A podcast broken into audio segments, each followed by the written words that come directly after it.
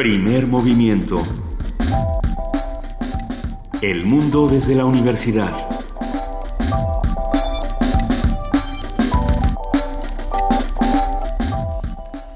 Muy buenos días, son las 7 de la mañana con 3 minutos de este lunes 11 de julio y estamos aquí en Radio UNAM arrancando Primer Movimiento. Querida Luisa Iglesias. Querido Benito Taibo, qué gusto tenerte de vuelta aquí en Primer Movimiento. Te extrañamos y nos alegra muchísimo que ya estés aquí. Así como nos alegra todas las mañanas saludar a nuestra queridísima jefa de información, Juana Inés de ESA. Buenos días. ¿Cómo están? Buenos días, Luisa Iglesias. ¿Qué te pasó si te dejé bien el, viernes? Me dejaron bien. Eh, este Fue un fin de semana de muchos. tienes que explicarlo porque es radio. Pues tiene, pues no, pues justamente es la ah, voz. Creo que mi Ah, voz claro, la explica voz, la por sí misma. Ah, pensé que el pelo verde. Ah, no, el pelo verde hasta ahorita lo acabo de notar porque estaba yo en otras cosas, pero...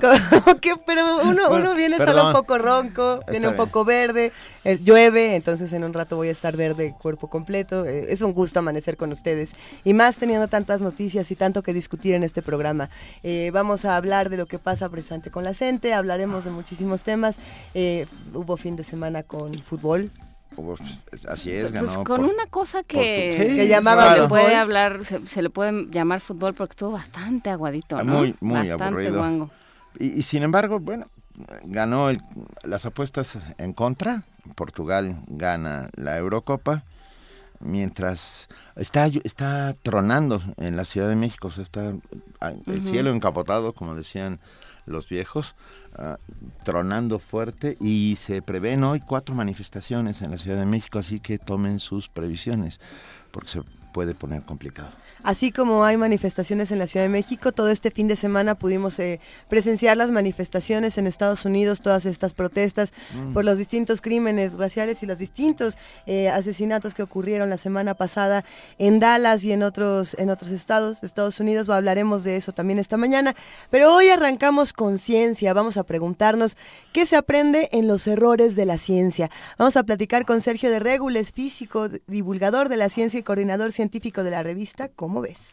En nuestra nota nacional, los piratas de Borge. No Borges, no Borges, sino Borge. Borge, Que no es lo mismo. Que no es lo mismo. Ya saben de quién estoy hablando, del gobernador. Ah, una- un comentario a cargo de nuestro amigo periodista Salvador Camarena. Él tiene su columna en el financiero y es colaborador, colaborador habitual aquí en Primer Movimiento. En nuestra nota internacional, Dallas, Minnesota, Luisiana y los crímenes de odio en Estados Unidos, te contaremos con el comentario de la maestra Raquel Saed Grego, académica del Departamento de Estudios Internacionales de la Universidad Iberoamericana, experta en política y medios de Estados Unidos, con quien hemos hablado en ocasiones anteriores sobre lo que ocurre con las elecciones, con Donald Trump, y creo que será un análisis interesante. Interesantísimo. Bueno, yo estaba yo, eh, ah, estuve siguiendo durante toda la semana las, las, Las el tema, sí, el tema de las manifestaciones en Dallas y en otras partes de los Estados Unidos y lo que sucedió y, y bueno, el, el cubrimiento mediático de ello es muy impresionante. Hay, hay, hay un, esta sensación de que hay una guerra en, en, en- En marcha, en sí. marcha. Y es, y es francamente terrible. Pero bueno, va, tendremos la participación del programa de universitarios de estudios sobre el desarrollo con Rolando Cordera, su director, que nos habla sobre la deliberación para el desarrollo, las lecciones del conflicto magisterial, esas lecciones que nos está dando este conflicto que está escalando todos los días. La poesía necesaria esta mañana le toca a Benito Taibo, ya que hicimos un disparejo de una semana, y después de esa semana de disparejo O sea, ya te toca, toca. creo que toca a me ti toca toda toda la la semana. semana. sí. Lo, mira, lo, lo veía venir, lo veía venir. ¿Ya pero que tienes yo poema, Benito? Lo tengo en la cabeza. Me viene rondando desde hace unos días. Excelente. Sí, claro. Pero tenemos más en este programa, todavía tenemos una mesa del día. Claro que sí. Vamos a hablar sobre la curiosidad, ese bichito que vive dentro de nuestra cabeza y que constantemente nos está haciendo asomarnos en los rincones más profundos para descubrir cosas. La curiosidad es lo que mueve al mundo. Todo lo- no el amor, como decía John Lennon, ¿no? Eh, El amor y la curiosidad van de es la mano. curiosidad lo que mueve Es ver cómo, cómo está hecho adentro, abrirlo para ver cómo funciona. Yo, yo vivía con un Y en la descomponerlo en el intento. Sí, sí, sí. No Pues lo en- estás descomponiendo, justo en los errores en la ciencia, vamos a ver qué así Es que es como el remate del inicio, está perfecto. Hablaremos con José Gordon, escritor, dirige y conduce La Oveja Eléctrica, el programa de ciencia y pensamiento de Canal 22 y es Premio Nacional de Periodismo en Difusión de la Ciencia, además de escritor, amigo y un hombre realmente encantador. Los invitamos a que nos acompañen aquí en Primer Movimiento de 7 a 10 de la mañana a través del 860 de AM, del 96.1 de FM y de www.radionam.unam.mx. Esta semana Benito Taibo, Juana Inés de esa y Luisa Iglesias, juntos otra vez. Los tres juntos. Juntos otra vez, así que arrancamos con una nota. Hoy es el Día Mundial de la Población en México, que cuenta con 121 millones de habitantes. El número de adultos mayores va en aumento, por lo que especialistas advierten que esta reconfiguración debe ser atendida. Nuestra compañera Cindy Pérez Ramírez preparó la siguiente nota. Con el propósito de reflexionar en torno a la importancia de los fenómenos demográficos como natalidad, migración y mortalidad, la Asamblea General de las Naciones Unidas declaró el 11 de julio como el Día Mundial de la Población. Según las cifras del Consejo Nacional de Población, México está entre los 11 países más poblados del mundo, en el que habitan más de 121 millones de personas. Durante los últimos 65 años, la población nacional ha crecido poco más de cuatro veces. En 1950 había 25.8 millones de personas, mientras que en el 2015 se registraron 119.5 millones.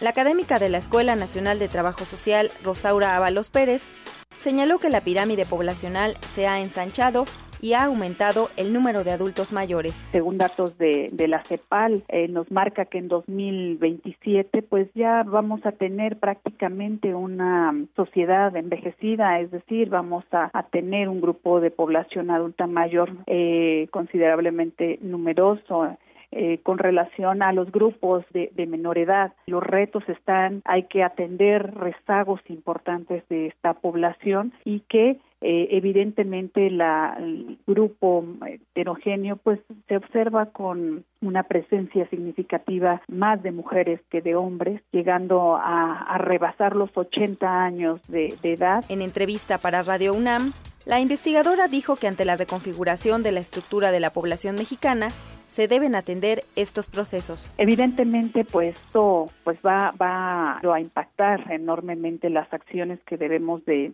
considerar como población a nivel individual, comunitario, institucional, de política pública. Si bien es cierto, nos muestran los datos estadísticos un panorama demográfico importante, adentrarnos a considerar las condiciones de vida, a las, las percepciones que se tienen del envejecimiento, eso, eso es materia de manera importante por, por, abordar en las diferentes disciplinas. Se calcula que para el 2027 el 20% de los mexicanos tendrá más de 60 años de edad.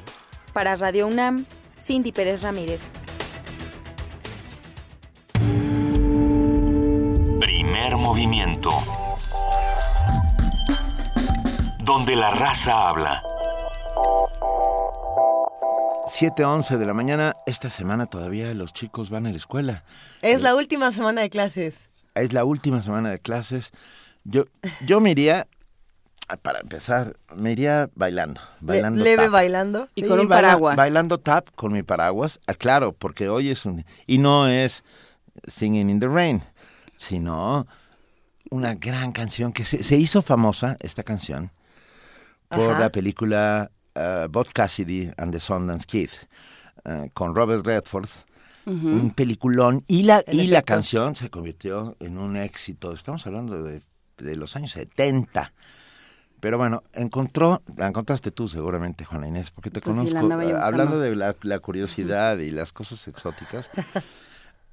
Raindrops keep falling in my head, pero en una versión de tap. Para andar levantando charcos. Para que usted se ponga sus zapatos o se meta los charcos. ¿Cómo se llaman los zapatos de tap? Zapatos de tap. Pero no tienen tap.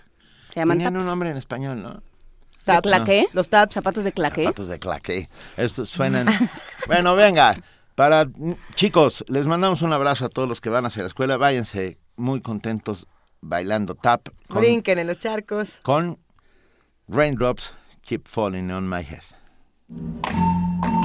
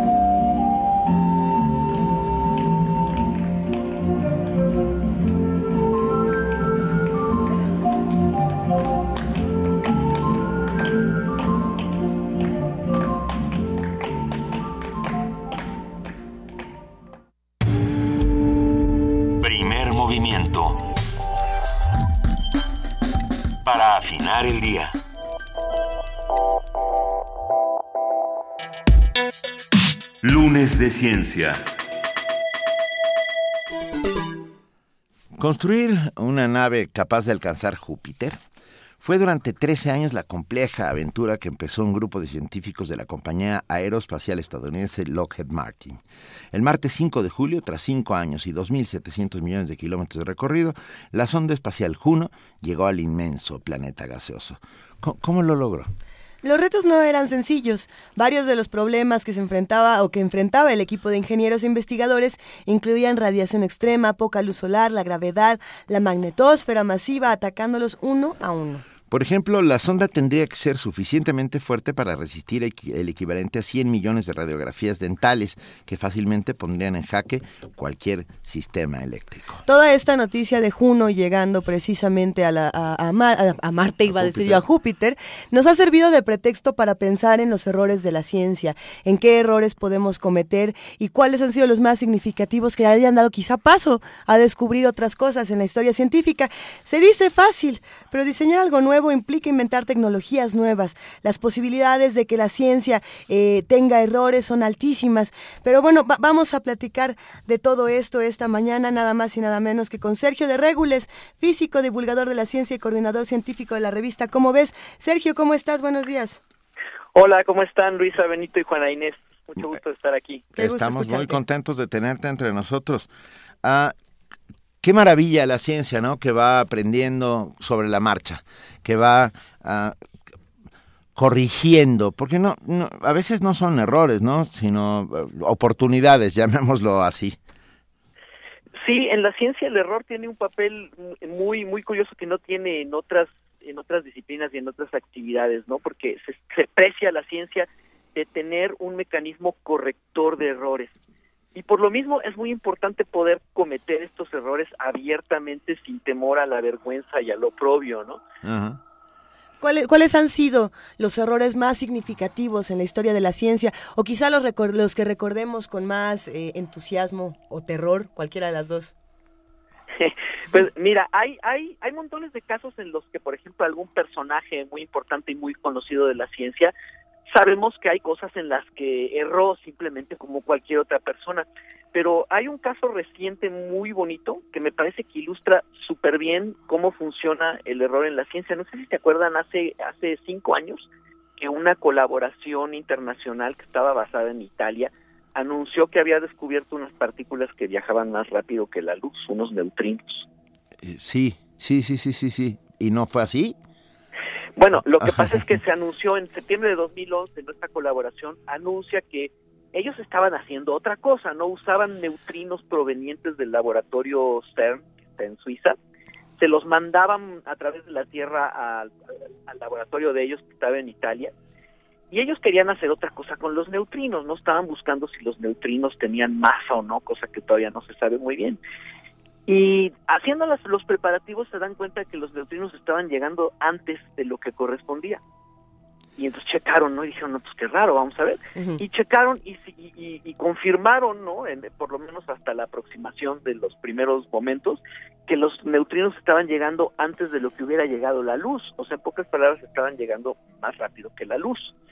Y pues primero dijeron, no, pues qué está pasando aquí, ¿no? Porque el problema es el siguiente, el problema es que tenemos una teoría muy probada, muy sólida, ¿no? Que se ha confirmado un montón de veces y además que, que resuelve un montón de problemas estructurales en la física, que se llama la teoría especial de la relatividad.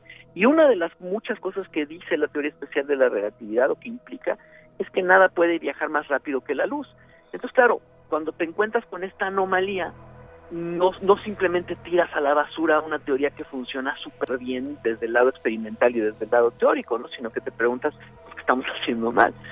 Eh, entonces, total que la colaboración esta insiste en, en, verificar su, su, su, aparato experimental y todo eso, y le vuelve a salir que los neutrinos viajan más rápido que la luz.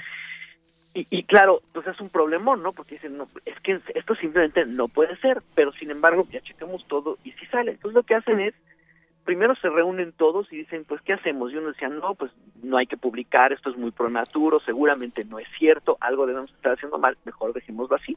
Y otros dicen, pues sí, pero es que este se, se repite la anomalía, es consistente, no es robusta la anomalía, y si esto fuera verdad, pues sería tremendo, ¿no? Y vamos para premio Nobel que volamos. entonces, al final de cuentas, el equipo se dividió en dos, los que decían, no, no queremos publicar y nosotros no firmamos eso. Y los que dijeron, no, hombre, pues vamos a publicar a manera de un llamado de auxilio, ¿no? Uno cuando publica no está diciendo esta ya es la verdad absoluta, está diciendo nos sale esto, hicimos estas verificaciones cuidadosas y nos sigue saliendo esto. Y al final eso es lo que decidieron hacer. La mitad del grupo sí firmó el artículo y lo publicaron, pero lo publicaron de manera relativamente informal porque no lo mandaron a una revista tradicional en la que tú mandas un artículo la revista lo manda a revisar por un montón de expertos en tu misma área, ¿no? Se llama la revisión por pares.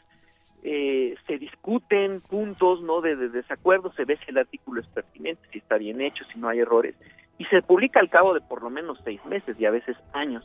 No, lo que hicieron estos señores es publicarlo en un depósito, en una base de datos electrónica en Internet que tienen los físicos pues yo creo que desde antes de que hubiera internet en las casas, desde por el año 92 o 94, ellos ya ponían en, en esta base de datos que se llama archive.org, ponían todos sus artículos antes de que salgan en las revistas tradicionales, porque así pues lo publicas número uno gratis, número dos inmediatamente.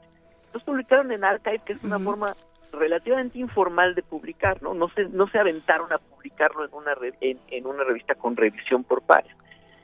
Y cuando sale el artículo, pues en la, en la prensa lo primero que salió es, ajá, Einstein se equivocó, ¿no? sí. Y, y, pues sí, claro, porque ese era el valor de escándalo y el valor de estridencia de, de la noticia. Pero la noticia, la verdad es que para un físico es una cosa muy distinta. Es, aquí tenemos un equipo muy cuidadoso de gente seria a la que le sale este resultado altamente anómalo y la verdad es que el artículo más que ser una una una este, una baladronada digamos un anuncio de que ajá hemos demostrado que Einstein era bruto era un llamado de auxilio no era como que estaban diciendo help no nos sale esto qué opina la comunidad eh, entonces la comunidad inmediatamente empezó a discutirlo y se dividió en dos que pasa siempre es, es muy curioso en todos estos casos de anomalías en la ciencia siempre observas lo mismo en cuanto sale la anomalía y la anomalía se puede tomar en serio, no porque a veces simplemente pues, es una mensada o es alguien que no hizo bien las cosas, pero cuando está bien hecha se divide en dos el, campo de expertos y es unos los que dicen, no, pues sí tiene que haber un error experimental, hay que buscarlo, y otros que dicen, bueno, y si no fuera error experimental, ¿qué? Entonces quiere decir que hay que transformar la física.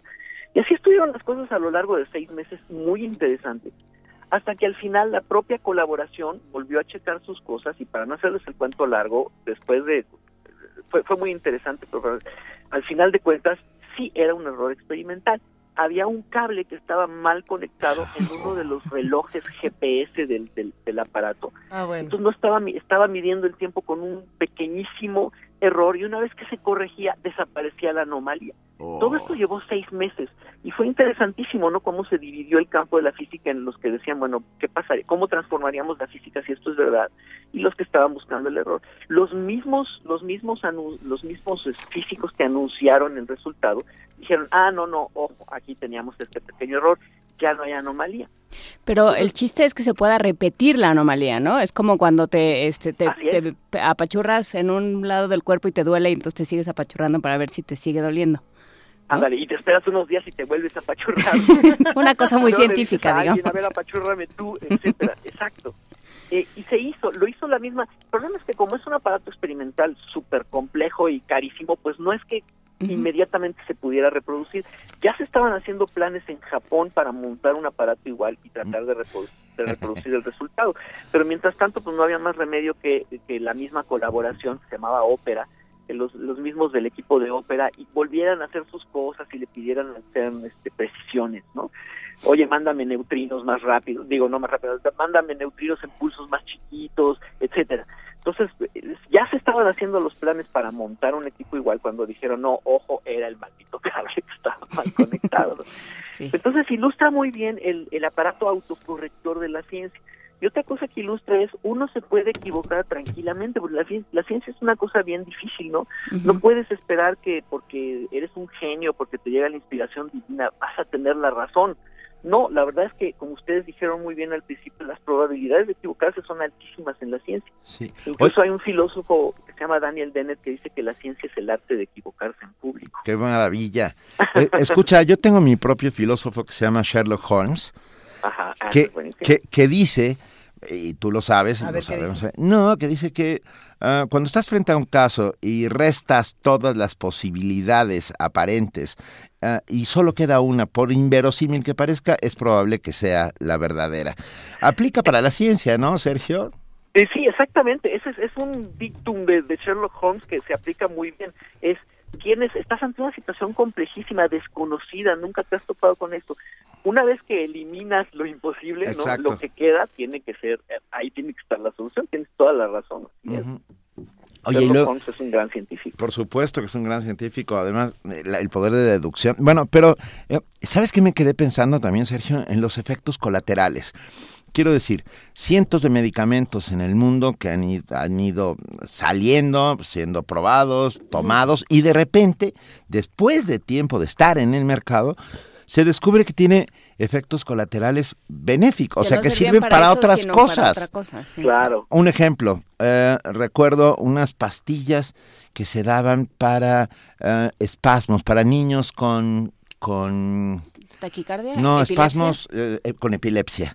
Y que se descubrió que era un inhibidor natural eh, del alcohol y que, y que podía darse en casos extremos de alcoholismo y que, y que funcionaba maravillosamente. Solamente un ejemplo. Porque yo este, es. lo conozco, pues, pero hay Ajá. miles de estos, ¿no? Pues el mismísimo Viagra se Bueno. también así, ¿no? Claro, el Viagra nace como otra cosa, ¿no? ¿Qué, qué era el Viagra antes de ser Viagra? Fíjate que no me acuerdo, pero sí me acuerdo que hay, hay un, un, un investigador argentino que se los daba a unos ratones experimentales para Ajá. quitarles el, el, el- los efectos de la falta de sueño, o sea, quitarles el jet lag para como restablecerles el reloj, este, los, los relojes corporales. No sé si para eso era originalmente el, la, la sustancia que acabó siendo el Viagra, pero por- tenía esos otros efectos, ¿no? Se estaba, quizás sí, sí, sí sea eso, ¿no? Se estaba usando para, como para quitar el jet lag o para, para ayudarte a dormir y resulta que, pues, que tiene otro pequeño efectito. Oh, Ah, sorpresa. Sí, los ratones seguían con jet lag, pero se ponían muy jariosos. Se ponían muy contentos. Se ponían muy Bueno, contentos. Pero entonces pensando que esto puede ocurrir con las medicinas, yo me imagino que este tipo de hallazgos eh, que uno encuentra en el error han sucedido en muchos otros apartados de la ciencia. ¿Cuáles podrían ser descubrimientos que uno que uno no podría imaginar que se han encontrado en errores científicos, Sergio? Eh, que no podría, pues sí, o sea, hay un montón de casos de serendipia, ¿no? Creo que son los que acabamos de discutir, en que tú estás buscando una cosa y te sale otra. Ahora, ay, pues quién sabe, ¿qué será? Eh, mi- Mientras pienso en otra cosa, me acuerdo de otro, de otra, otro resultado que sale no tanto por error, sino por sorpresa, ¿no? Que tú estás empeñado, o toda la comunidad está empeñada en que las cosas son de una manera, porque todo indica que así tiene que ser, ¿no? Y pasó en 1998, cuando todo el mundo llevaba unos 40, 50 años convencido de que en este asunto de la expansión del universo, la velocidad de expansión del universo tendría que estarse frenando, porque al final de cuentas ahí está la gravedad de todas las galaxias del universo jalando las cosas para adentro. Entonces, si esta expansión para afuera es como lanzar una piedra para arriba, la piedra se acaba por detener y regresar. Y todo, todo el mundo estaba convencido de que así tenía que ser con el universo. Y que tanto se frenara, después era cuestión de cuánta masa había en efecto en el universo, que nadie sabía muy bien. Y en 1998 lo que salió también por un resultado completamente este lateral es que no, que la expansión famosa no se está frenando de ninguna manera, sino que al contrario se está acelerando. Y también es muy bonito porque, uno, nadie se lo esperaba. Dos, el resultado, pues hubo que repetirlo y probarlo y, y muchos equipos hacer las mismas mediciones para convencerse porque era muy anómalo. Y una vez que ahí sí se confirma la anomalía, pues ahora hay que encontrar quién rayos está causando esta aceleración de la expansión porque es completamente ilógica, ¿no? Y han sido 20 años casi y seguimos en eso. Todavía nadie sabe bien, bien a bien por qué se está acelerando el universo. Solo sabemos que se está acelerando sin lugar a la menor duda, ¿no? Eh, entonces eso, siempre tienes que estar abierto a la posibilidad de que tus errores, tus, tus, las cosas que nunca te imaginaste, te puedan llevar a los descubrimientos realmente importantes. ¿no? Tú estás tirándole una cosa, le estás tirando a una diana y resulta que el resultado sale por otro lado por donde no te lo esperas. ¿Y cómo tiene? Porque eh, eso implica que estés abierto, no, solo a ver que, el resultado que esperabas no es el, eh, no, no, no, resulta, pues, eh, este, por decirlo así, pero sin, pero tienes que estar como con la, quitarte las orejeras y decir, bueno, y entonces qué está pasando con, con todo lo demás, Claro, y eso siempre es bien difícil porque ¿cómo sabes qué cosa es orejera y qué cosa no, no? No son orejeras, pero eso todos, es una buena todos entendimos. Las cosas esas que les ponen a los caballos. Exactamente. ¿Cómo se llaman? Bueno, esas cosas, ¿no? Tus ojeras, algo así. Eh, tu antifaz, vamos a decir. Ándale, ¿y cómo sabes, cómo sabes cuál de las cosas que tú piensas, que has heredado culturalmente, que siempre has pensado, que así se han hecho toda la vida. ¿Cómo sabes cuál es la que hay que quitar? Ese es el gran, esa es la gran dificultad en cualquiera, eh, en cualquier disciplina creativa, digamos, ¿no? ¿Cómo sabes por dónde vas a salir a otra dimensión interesante, tanto en las artes como en la ciencia? Entonces, eso es lo difícil. A posteriori dices, ah, claro, es que había que mirar aquí, pero pues ¿cómo lo sabes cuando estás en el momento, no? Eso es lo, que es bien, bien difícil. No lo sabes. No lo sabes. no, no hay manera. Ah, leí alguna vez que la penicilina es casi un descubrimiento fortuito. Que ah, pues, es, el, es, el, ejemplo clásico del descubrimiento fortuito, es la penicilina. ¿No? Que, que Fleming deja en una caja de Petri olvidadas unas bacterias y cuando vuelve de vacaciones están cubiertas por este pequeño moho blanco eh, que es el hongo, ¿es hongo, eh, Sergio? sí, ajá. El hongo de penicillium, ¿no? Exactamente, y, que resulta que en donde estaba el penicillium las bacterias se van, ¿no? Dicen, ay, mananitas se quitan a un lado. Exacto, ese es el, ese es el ejemplo clásico de, descubrimiento fortuito por serendipia. Entonces sí, como se ve que hay un montón de funciones para el error en la ciencia. Uno es, estoy buscando una cosa y por casualidad me sale otra, y, la otra es, este, me equivoco y por ahí eh, entra a funcionar el mecanismo corrector de errores de la ciencia y aprendemos cosas nuevas entre todos, en comunidad también, ¿no? Eso es muy importante, ¿no? La, que es, una actividad colectiva la ciencia. Y, y por eso funciona muy distinto que otras disciplinas, ¿no? En otras, por ejemplo, en, la ingeniería, si tú vas a construir aviones, pues por supuesto que no tienes la misma latitud, la, el mismo margen para equivocarte, ¿no? no. O, o, más bien te equivocas todo lo que te tengas que equivocar antes de salir con tu producto, tu resultado a, la luz pública. Eh, y en cambio en la ciencia no, es muy importante que te puedas equivocar sin que luego te digan, ay, qué mento, ¿no? Eh, lo chistoso es que cuando salen estas noticias, ¿no? La noticia siempre es, ay, qué mento. Y eso es no haber entendido cómo funciona y cómo tiene que operar la, ciencia. Con, lo de los neutrinos, por ejemplo, cuando por fin se descubrió lo del cable, mucha gente ni se interesó porque pues ya no era tan escandaloso, ¿no? Resulta que Einstein no se había equivocado, entonces eso pues ya no tiene chiste, qué aburrido, ¿no? Pero sí hubo quien recogió la noticia y dijeron, ay, qué tontos estos, este equipo ópera, ¿no? Y no, esa, esa no es, así no es como funcionan los, científicos, o sea, como lo considera un científico es, ah, ok, este, es un, es un error de buena fe, ¿no?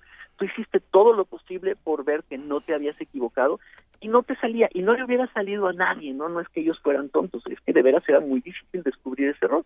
Y la gente se lo toma de buena fe y, y no dice, digo, la prueba es que este, esta colaboración ópera sigue funcionando y sigue publicando cosas importantes y no pasa absolutamente nada. No, nadie los expulsó de la comunidad física, mucho menos. ¿no? Nos escribe Marco Navarro y dice, son las anteojeras las que llevan los caballos. Gracias, Marco. Gracias. Ya todos lo teníamos este, contemplado para corregir el error. Mira, por ejemplo, eh, yo, yo pensaba, en, pensando en este asunto de los errores y cómo llegamos a, a, hacer esta mesa, pues todo salía de, de, los, de los famosísimos errores espaciales que uno podría recordar desde... Nuestro satélite el año pasado. Los satélites que se estrellan, eh, los cohetes que nunca salen de donde tendrían que salir, o todas las pruebas para... todos los distintos Apolos, por ejemplo. Uno, uno, podría pensar en todo eso. ¿Qué pasa cuando los errores se relacionan con lo que está fuera de nuestro planeta, Sergio? Pues, eh, por ejemplo, con ¿qué podría haber pasado con una sonda como la Juno, ¿no? Que acaba de llegar, de llegar a Júpiter. Ahí la verdad es que es, es, es un error tecnológico que científico, es una sutil diferencia, ¿no? Pero eh, hagámosla. Eh, sería un error tecnológico en eso seguramente antes de lanzar la sonda también hicieron montones y montones de pruebas y lo único que sucedería es que pues se pierden mil millones de dólares. ¿no? Ah, eh. Eh, ahora, eh, otra cosa es cuando las cosas van tripuladas, como pasó con el Apolo 13, que hubo una Sí. bonita Claro. película con, con este Tom Hanks, ¿no? Eh, ahí sí, pues son otra vez, siempre hay una posibilidad de error. Digo, cuando sale uno a la calle en la mañana hay posibilidad de error y de, catástrofe, aunque sea muy baja. Eh, en el caso de la Juno, bueno, pues se hubieran perdido todos esos años de investigación, todos esos, todos esos millones de dólares de, de- de inversión en investigación y desarrollo de la nave y todo eso. Y claro, se hubiera perdido también la oportunidad de los resultados que se esperaba obtener para entender mejor no solo Júpiter, sino el origen del sistema solar. Pero más allá de eso, digamos, pues tampoco es que ni, ni la ciencia se vaya a salir, se, se vaya a descarrilar, ni, ni, ni nada de eso. Eh, y, y, pues digo, estarán muy tristes los que invirtieron todo ese dinero, el gobierno de Estados Unidos, pero no va a tener mayores consecuencias. Eh, Me quedé rápidamente, me quedé pensando en el margen de error y cómo es contemplado dentro del experimento, siempre, ¿no? Sí, Ah, sí. Porque imagínate, ju- justo, Juno, Júpiter, suen- eso es en casa del diablo. Ah, Y que de repente digan, ay, se, se, como llegan, como llego yo muchas veces a, a la ferretería, ¿no? Sí, Oiga, ¿no tendrá el chunche del chunchito? Sí. ¿No? Y entonces el ferretero dice, si me enseña el chunchito, le, a ver si le consigo el chunche. Pero el tema es, ¿qué pasa si des- se descompone un chunche y el chunchito allá arriba? Pues, Ah, bueno, se han descompuesto montones de chunches. Por ejemplo, la nave anterior que había estado por Júpiter, hay otras que han pasado, ¿no? La misma New Horizons que llegó a Plutón el año pasado, pues de camino tuvo que tuvo que pasar por Júpiter para que le diera un jalón gravitacional y le diera un nuevo impulso para seguir su viaje. Pero esas solo pasaron y toman fotos, toman datos y es muy bonito, pero había una anterior que se había quedado en Júpiter, que era la sonda Galileo en los años 90. claro. Y con Galileo lo que sucedió es que llevaba una antena y en cierto momento, ya que estuviera establecido en su órbita y todo esto, tenía que desplegar esa antena que venía plegada como un paraguas. Y la condenada antena no se acabó de abrir bien, entonces esto limitaba un montón la comunicación con la nave y desde luego hubo montones de objetivos científicos de la misión que no se cumplieron por este error. Y luego hay otros, hay otros muy emocionantes, por ejemplo, las naves Voyager 2, que fueron dos aparatos que salieron en los 70 y la idea es que pasaran ambas por varios planetas y al final salieran del sistema solar y lo hicieron, llevan treinta y tantos años en el espacio, 39, y una de ellas sigue funcionando y mandando datos muy interesantes. Pero también en algún momento con esa nave, a una de las dos, se le atoró, digamos, el cuello, ¿no? Llevaba cámaras e instrumentos y tenía desde luego que poderlos girar para apuntarlos hacia el planeta o hacia las distintas lunas de Júpiter y de Saturno. Tenía que poder voltear la cabeza para ver a todos lados cuando fuera pasando por un planeta. Y eso de repente se atascó, se trabó el cuello. Y claro, la nave pues estaba hasta allá, no había forma de irla a, reparar. Pues los ingenieros de la NASA agarraron una réplica exacta que tenían guardada y empezaron a empezaron a hacer varias pruebas poniendo a funcionar todos los aparatos de la nave para que se calentara y luego apagándolos para que se enfriara y ponerla así en ciclos de calentamiento y enfriamiento. Igual, como si te pusieras fomentos calientes Sí. en el cuello para que se te quitara la tortícolis. Y se dieron cuenta que la nave réplica, al cabo de, de cierto número de ciclos, no me acuerdo cuántos, 10, 20 o 30, se arreglaba. Entonces, pues pusieron a la nave de verdad, le mandaron instrucciones para que hiciera lo mismo y se desatascó el cuello. Eso es, eso es casi, eso es una maravilla, ¿no? Hay un error y resulta que lo puedes reparar desde aquí haciendo cosas extrañas con la, con la nave. Sí, jugando con lo que tienes, porque no, o sea, pensando, bueno, qué, qué pueden tener y, y cómo lo podemos arreglar. ¿no? Exactamente. Y es un ejercicio de creatividad.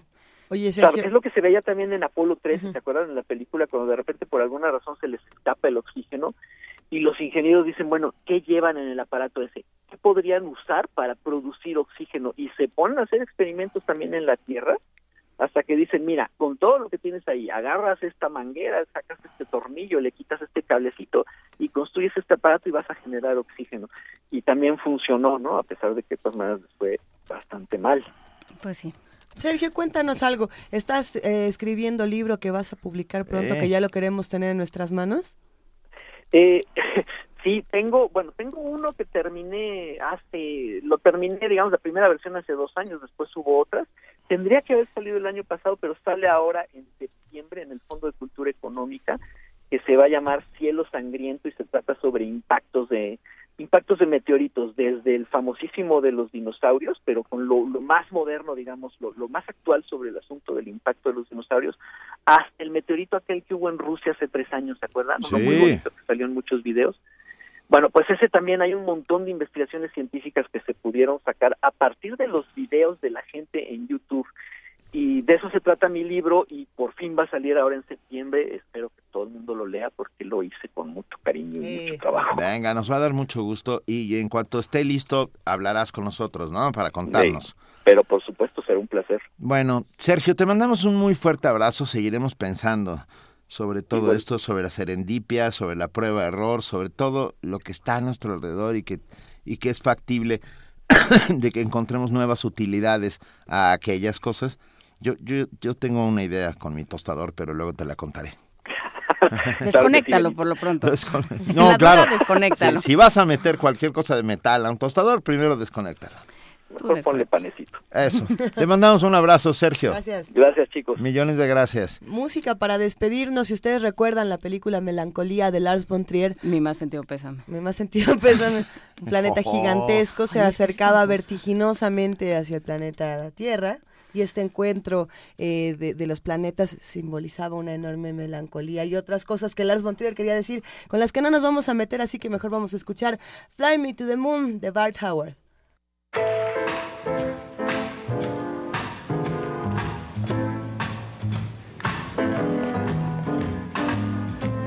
Fly me to the moon. Let me swing among the stars. Let me see what spring is like on Jupiter and Mars. In other words, hold my hand. In other words, baby, kiss me. Fill my heart with song. Let me sing forevermore. You are all I long for, all I worship and adore. In other words, please be true.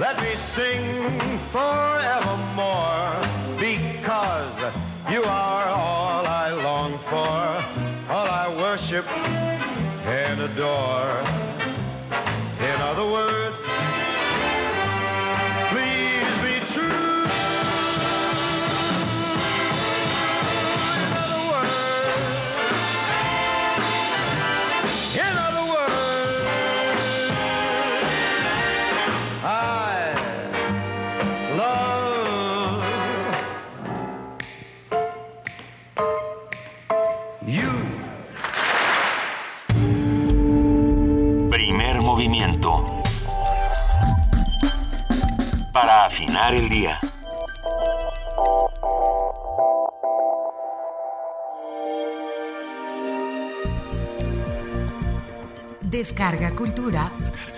Punto UNAM.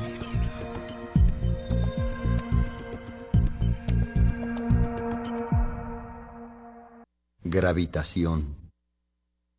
Los abismos atraen. Yo vivo a la orilla de tu alma. Inclinado hacia ti, sondeo tus pensamientos.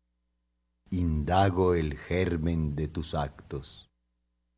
Vagos deseos se remueven en el fondo, confusos y ondulantes, en su lecho de reptiles ¿De qué se nutre mi contemplación voraz?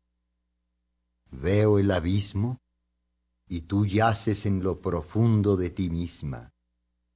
Ninguna revelación, nada que se parezca al brusco despertar de la conciencia, nada sino el ojo implacable que me devuelve mi descubierta mirada. Narciso repulsivo, me contemplo el alma en el fondo de un pozo. A veces el vértigo desvía los ojos de ti, pero siempre vuelvo a escrutar en la cima. Otros, felices, miran un momento tu alma y se van. Yo sigo a la orilla ensimismado. Muchos seres se despeñan a lo lejos. Sus restos yacen borrosos, disueltos en la satisfacción. Atraído por el abismo, vivo la melancólica certeza de que no voy a caer nunca. Descarga Cultura. Punto UNAM.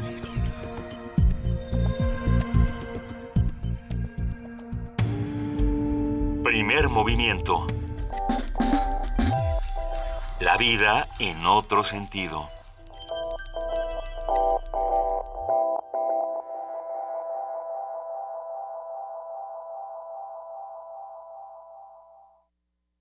Son las 7 de la mañana con 46 minutos. Nosotros seguimos aquí en la cabina de primer movimiento en Radio UNAM, invitándolos a que nos llamen y a que nos escriban. Por favor, no nos dejen solos. Estamos aquí los tres juntitos. Escríbanos arroba. ¿Ya se fueron de vacaciones?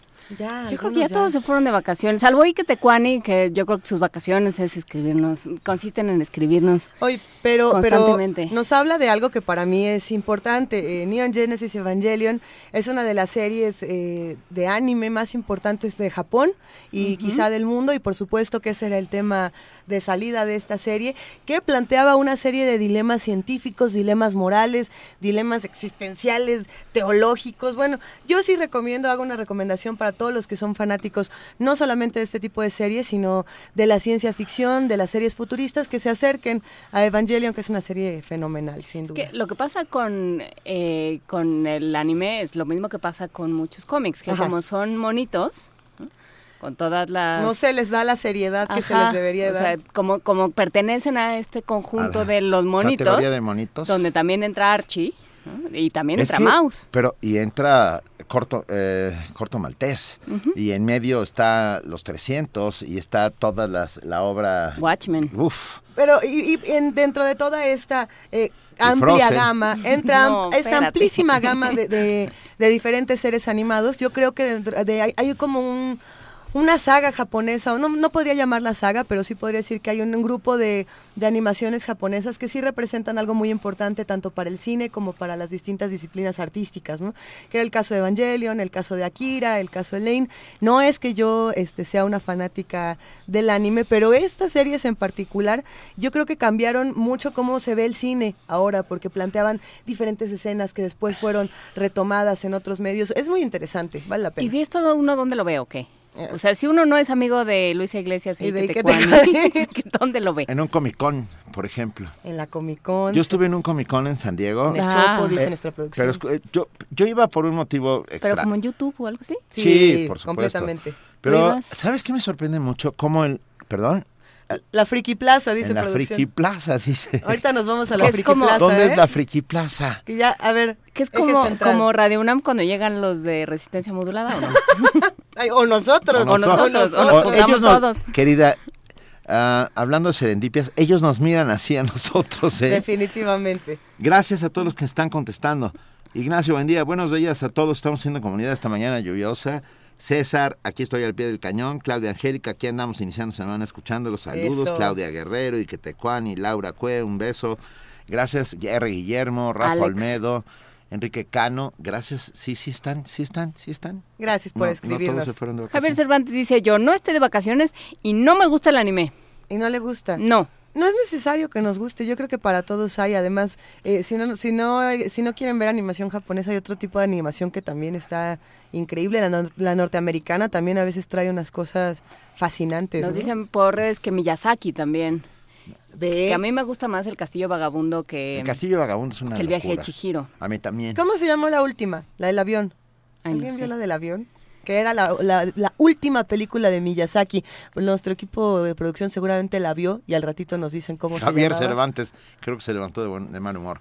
Saludos a todos, yo no estoy de vacaciones y no me gusta el Me anime. repite, sí, no, bueno, pero, Ah, pero para todos dijiste. hay. Para, Pero para todos hay, eh, sí, ¿por qué no nos cuentan cuáles son sus series favoritas? Les iba a decir de la Comic Con que Se me- levanta el viento, dice Maya, Maya Miret. Ma- La, la Eh. película de Miyazaki no, no es no es una cosa este meteorológica, es una cosa de una película de Miyazaki que se llama Se levanta el viento. Gracias, Maya Miret. Ah, muchísimos abrazos a Maya. Es que yo lo que quería comentar precisamente de esa última película de Miyazaki es que reúne como elementos del anime, pero también elementos históricos muy interesantes. O sea, sí, sí, es como una película histórica animada bastante divertida. El anime y el manga. Ajá. ah, insisto, vuelvo al Comic Con en el que estuve en San Diego hace algunos sí. años. Sí, por favor. Que yo iba por un por otro motivo. Para conocer había- a Kendra. a- no, para conocer a, al, al, a- al escritor de Watchmen. Este. Sí, Ay, ahorita nos acordamos. bueno. Alan, Sí. Alan. Al- Alan Moore.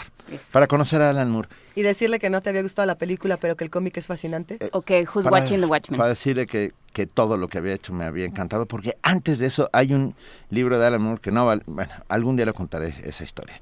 Hay una joya que es sobre un grupo de viejos eh, izquierdistas que se reúnen para cambiar el estado de las cosas. Es una maravilla. Un viejito republicano español, un viejito comunista estadounidense, ya, ya, lo, ya, ya lo saben. El caso es que yo caminaba entre hordas, y, y cuando hablo de hordas me refiero a multitudes, de niños y niñas, de chicos de 13, 15 años, vestidos como estos personajes. Los otakus. Lo- híjole, qué, no, qué nervio, ¿eh?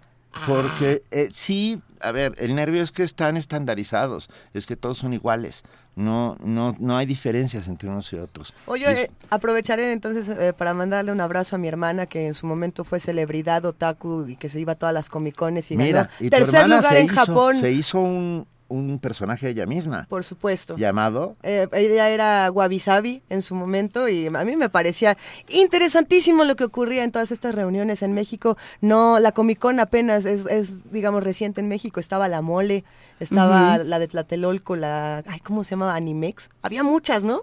¿No Oye, les tocó ir a algunas escuchen, vestidos de hemos personajes? abierto la caja de... de Pandora? Del anime. Sí, del anime. Sandra Luz dice, aquí estamos. Se me subió el muerto. ah, no, no es el muerto, es el lunes. Gracias a todos los que nos escriben. Mientras nos mandan, por favor, imágenes de sus series favoritas para que tengamos esta discusión, vamos a escuchar una canción. Esta es una recomendación de José Luis Paredes Pacho, curador eh, de este espacio, curador musical, así como director del Museo Universitario del Chopo. Y lo que vamos a escuchar es A Forest de 08001, un código postal que después les vamos a contar de qué se trata.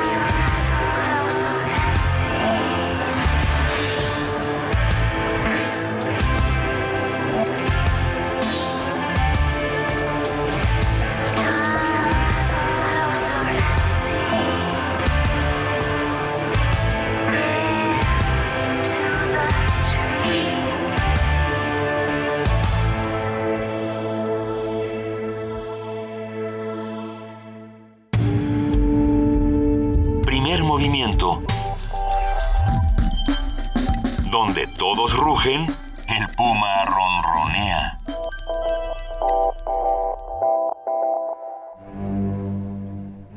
Una orquesta en la cocina. Cuarteto de cuerdas en el auto. Y un violonchelo solista sentado en el sillón favorito de la sala. Orquesta Filarmónica de la UNAM. Desde la sala Nezahualcóyotl. Escucha los conciertos los domingos al mediodía. Desde la comodidad de tu casa. 96.1 FM. Radio UNAM. Primer movimiento. Información azul y oro.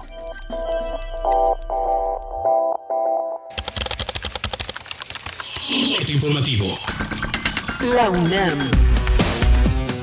Eurofisiólogos e ingenieros en cómputo del Instituto de Fisiología Celular de la UNAM desarrollan herramientas de software y hardware para apoyar las terapias de rehabilitación neurológica en pacientes con algún tipo de discapacidad derivada de un daño neurológico. Habla Ana María Escalante, responsable del Laboratorio de Investigación y Desarrollo de Aplicaciones Interactivas para la Neurorehabilitación. En particular, pacientes que padecen accidente cerebrovascular, una de las primeras cosas que eh, ellos necesitan rehabilitar es el movimiento de miembros superiores. Entonces, dependiendo de si el accidente cerebrovascular es en el hemisferio derecho o en el izquierdo del cerebro, se va a ver más afectado el hemisferio opuesto en la movilidad. Y tenemos lo que se conoce como un miembro espástico, y esto es un brazo o una mano que están contraídos y que al paciente le cuesta mucho trabajo desde extenderlo y mucho más allá moverlo. Entonces, las primeras aplicaciones que hemos estado desarrollando están enfocadas a pacientes que han sufrido accidentes cerebrovasculares. Un equipo multidisciplinario de científicos de la UNAM desarrolla películas de polietileno biodegradables hasta en 74%. María Teresa Horta Ledesma, investigadora del Instituto de Ingeniería e integrante del grupo, informó que el nuevo material tiene un precio similar a los convencionales y propiedades mecánicas, químicas y riológicas. Las bolsas oxodegradables no es lo mismo que una bolsa biodegradable, sino oxodegradable implica que la bolsa como que se fragmenta, pero eso no implica que ella pueda reintegrarse al medio ambiente. Entonces eh, hemos eh, trabajado muy estrechamente con el Instituto de Materiales en la parte ambiental para la formulación de estas películas de polietileno de acuerdo a los resultados que obtenemos en laboratorio de su biodegradación para disminuir la presencia que vemos de plásticos por todos lados. Estas películas son de baja densidad, lo que quiere decir que son películas delgadas. Está la solicitud de una patente para los resultados que obtuvimos fue que sí se alcanza una biodegradación mayor del 60%. Nacional. El Ejército Zapatista de Liberación Nacional entregó 10 toneladas de alimentos a maestros de la Coordinadora Nacional de Trabajadores de la Educación que se mantienen en paro desde el pasado 15 de mayo. En tanto, maestros de la CENTE en Chiapas desbloquearon las carreteras y puentes fronterizos que mantuvieron cerrados durante 12 días. Irina Bokova, directora de la Organización de las Naciones Unidas para la Educación, la Ciencia y la Cultura, condenó el asesinato del periodista Salvador Olmos el pasado 26 de junio en Oaxaca. Instó a las autoridades mexicanas a hacer justicia y detener los asesinatos de periodistas. La violencia contra los medios de comunicación es inaceptable y hago un llamamiento para que se adopten acciones eficaces para garantizar que los autores de este crimen sean llevados ante la justicia. Los gobiernos de México, Estados Unidos y Canadá signaron 20 acuerdos para fortalecer el combate al crimen organizado que opera en la región. En los acuerdos pactaron garantizar la seguridad del ciberespacio y la persecución conjunta de fugitivos extranjeros. Economía y finanzas. El Instituto Nacional de Estadística y Geografía INEGI informó que entre mayo y julio el precio del aguacate se incrementó 43% respecto a junio de 2015 y hasta 102% en lo que va de 2016.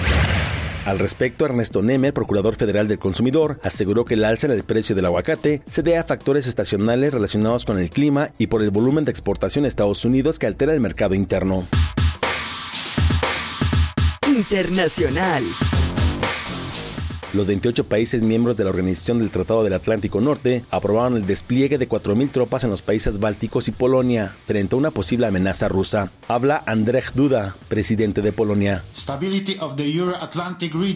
La estabilidad de la región euroatlántica depende de la seguridad más allá de nuestras fronteras. Debemos comprometernos con nuestra defensa, pero también hay que mejorar la cooperación con todos nuestros vecinos, tanto en la zona oriental como en la meridional. No estamos rodeados de enemigos, estamos rodeados de desafíos. En tanto, el expresidente soviético Mikhail Gorbachev señaló que la decisión de la OTAN de reforzar su presencia en Europa del Este muestra el deseo de declarar la guerra a Rusia. Hasta aquí el reporte, en una hora más información. Radio UNAM, clásicamente informativa. Primer movimiento. Donde todos rugen, el puma ronronea.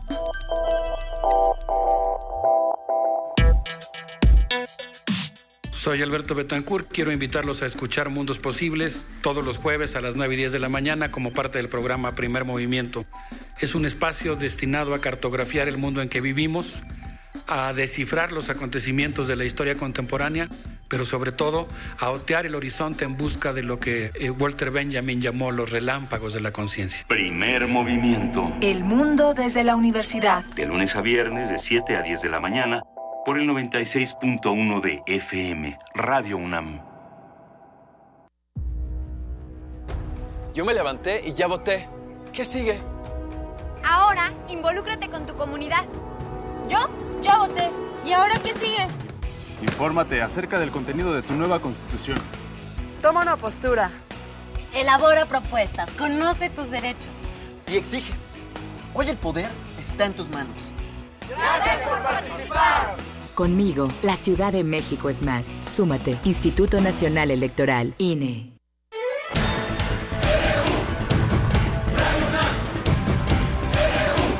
Prisma RU. Los perfiles del acontecer universitario de México y el mundo en una frecuencia. De lunes a viernes, de 1 a 2 de la tarde. Clásicamente actual. Primer movimiento. Donde la raza habla. Nos preguntan en redes sociales quién hace este cover a, Forest, esta canción de The Cure, que es un emblema para el rock, eh, tanto en Reino Unido como en el resto del mundo. Los que fueron a ver a The Cure el año pasado, prepárense porque es probable que vuelvan pronto. Eh, sí, este cover lo hace 08801. Esperemos que lo hayan disfrutado. Nosotros vamos a nuestra nota nacional. Nota nacional.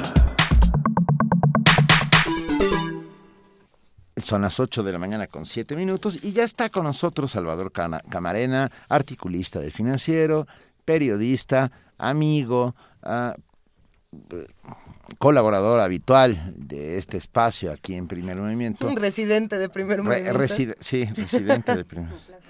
Querido, querido Salvador, buenos días, ¿cómo estás? Hola, muy buenos días. ¿Cómo están? Qué gusto comenzar la semana juntos. Igualmente, querido. ¿Dónde Oye, estabas, Benito? Te pusimos falta la semana pasada. o sea, yo, Sí, la, misión. neta, la neta, estaba yo muy preocupado. Estaba de vacaciones, pero ya, ya Estaba regresó. de vacaciones, pero ya estoy de regreso. ¿A dónde fuiste? No, no, no puedo contarlo. Es, es un secreto de Es una Estado. misión secreta. O sea, nos mataría de envidia. Eh, no, fui con sobrinos, no te preocupes. Todo Eh, bien. No, todo bien. Fue con ellos y los regresó todavía. Porque... Y regresaron Sí, bien y sí, sí. vivos Y, y sanos, etcétera. ¿Fuiste a una Disneylandia marxista, acaso? Sí, Fue- fue la tierra de los piratas. Estuvimos en Pekín, en, en una nueva Disney- estuvimos en la ciudad prohibida cantando la internacional en chino. oye, oye, Salvador, ¿qué, Hola. ¿qué le pasa a ese gobernador, eh? ¿Qué le pasa a ese gobernador? Ah, le pasan cosas muy sencillas. Le pasa cosas que... Mira, eh, digo, hay varias teorías al respecto, pero yo no soy especialista. Pero si, si pusiéramos una caja abierta con dinero, decía Jesús Reyes Heroles que había que preguntarse si, si alguien era honesto, decía depende. ¿Ha estado donde hay o no ha estado donde hay? Porque pues, ser honesto, digamos, en el páramo allá en Sayula, en mi tierra, donde no hay nada más que un montón de tierra, pues no tiene mucho caso, porque pues, ¿qué- ¿qué te robas? hay un Claro. montón de tierra y tierra que no sirve para nada, es una laguna seca. En cambio, ser honesto en medio de riquezas y teniendo acceso a recursos, pues entonces tiene su chiste, ¿no? Eh, tienes que probar que entonces no metiste la mano al cajón, que entonces eh, pudiste refrenar algún impulso, que tus papaces y tus mamaces te criaron bien y que tus amigos literalmente, si tú cometes de repente algo que no es digno de tu trayectoria, pues algunos de esos amigos te voltearán la cara y dirán, ese no es el que yo conocí. Lo que le pasa al señor Roberto Borge, que es el gobernador del que estamos hablando, es que pues llegó y nadie le dijo, oiga, déjese ahí, no toque ahí, de eso no se trata esto.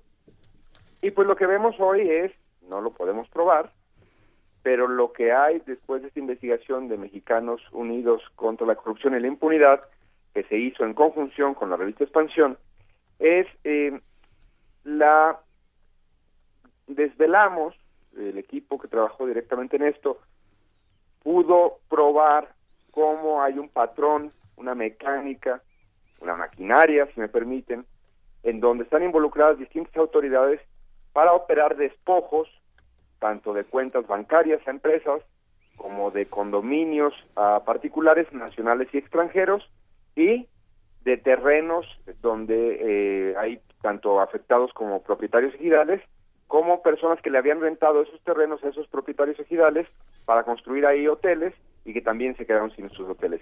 Estamos hablando, por supuesto, de los piratas de Borges, la investigación que ya reseñé y que fue presentada, eh, publicada el miércoles pasado eh, en la revista Expansión. Nosotros, Mexicanos Unidos contra la Corrupción y la Impunidad, no somos un medio, somos una unidad de investigación que trabaja dirigidos por María Amparo Casar, eh, junto con una unidad de investigación aplicada y junto con una unidad de litigio. Somos una mesa de tres patas, digamos. Y la parte periodística estuvo trabajando eh, desde hace unas seis, ocho semanas en eh, documentar el registro público de la propiedad en las juntas de conciliación y arbitraje, eh, bueno, eh, que en el caso de Quintana Roo merecen risas grabadas cuando se dice juntas de conciliación y arbitraje porque no concilian nada ni arbitran nada, están claramente en los casos que hemos presentado dedicadas a eh, un patrón. Y el patrón es este. Eh, digamos que Juana Inés eh, tiene por ahí dos condominios en un, en un edificio de lujo. Nada mal. Hizo sus ahorritos eh, en Cancún y en estos dos condominios, digamos que se llama Mayoris, el conjunto residencial, de un día para otro llegan eh, supuestos nuevos propietarios y dicen, esos dos condominios son míos. Juana Inés le, le gana la risa porque dice, sí, sí, chiquita, cómo no. Ella se sabe poseedora de ese inmueble, presenta sus escrituras, pero resulta que hay otras escrituras y de, y de repente ella literalmente se ve en la calle. ¿Qué pasó? Que hubo un supuesto juicio porque a Mayoris, a una de las empresas que hemos documentado en esta investigación, le surgieron supuestos demandantes, supuestos ex empleados que literalmente decían yo necesito eh, recurrir a la ley para demandar que fui despedido de manera injustificada y demando eh, que sea resarcido mi derecho. Y entonces les les hacían un juicio a estas empresas, pero uno, estas empresas nunca eran notificadas de ese juicio, el trabajador supuesto, en todo entre comillas, ganaba el juicio sin que fuera notificada la empresa y la autoridad muy diligente decía, y bueno, te vamos a indemnizar porque te, te corrieron en mala lid y entonces tendrás como indemnización el pago de este departamento. Claro, ese trabajador de repente decía, yo para qué quiero un departamento si yo lo que quería era mi indemnización. Ah, bueno, no lo quieres, mira, aquí este señor de al lado muy mono se, se presta a comprártelo en 40, 50, 60% menos del valor y rápido tú tienes tu dinero y el señor tiene un departamento. Entonces ese señor, esa señora, llegaba luego con Juan Inés le decía, este es mi departamento. Y además ese señor puede alegar, esa señora, puede alegar que hizo una compra, comillas, ríanse, de buena fe. Es decir, que ella no sabía, que esas personas no sabía, que este departamento había sido motivo de un litigio, pues para decirlo en pocas palabras, eh, con todos los tintes de ser fraudulento. Esta mecánica de operación estuvo presente en una en un desalojo que se dio el 17 de junio, a lo mejor algunos vieron por ahí una noticia en el diario Reforma hace un par de semanas, donde varios hoteles de la noche a la mañana llegaron ahí patrullas y llegó un actuario y todo el mundo para afuera con sus chivas, que si usted habla alemán no me, no me importa, que si usted es holandés tampoco me importa, que si usted es portugués tampoco me importa, usted co- afuera con sus chivas, porque lo que importaba era darle posesión de esos terrenos a un nuevo dueño. ¿Y cómo se hicieron de esos terrenos estos nuevos dueños? Con la misma mecánica que ya expliqué.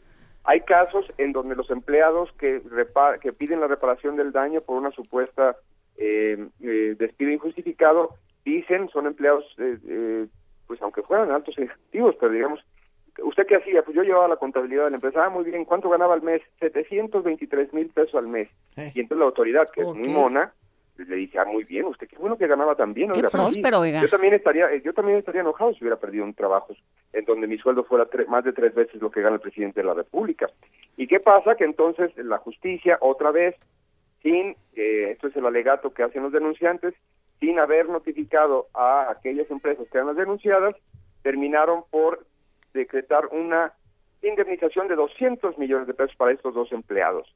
Obviamente, esto eh, a todas luces es como la Disneylandia a la que fue Benito de vacaciones, un- una cosa fantástica, una cosa pre- perteneciente a un reino de otro mundo, un reino de otra época, y sin embargo está ocurriendo en Quintana Roo en estos momentos. Sí está ocurriendo en Tulum, está ocurriendo en Cancún, y hay algunos reportes que también ocurren en otras partes del estado.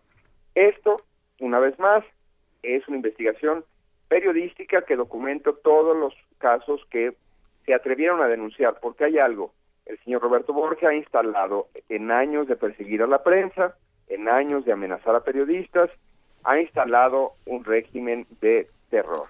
Y este régimen de terror impide que algunos de los despojados, a los que hemos tenido accesos, acceso desde Mexicanos Unidos contra la Corrupción, quieran dejar su testimonio eh, para ser publicado. Sí nos han contado cosas, sí se han acercado con nosotros, pero tienen pavor porque han visto consecuencias y no los vamos a culpar.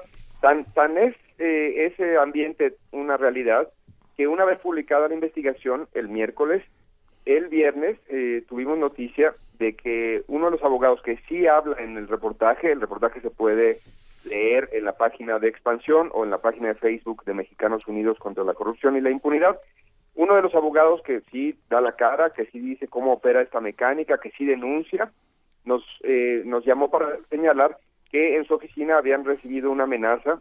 Su secretaria levantó el teléfono, preguntaron por él, él no estaba y le dijeron, pues dígale a su jefe que le baje de huevos.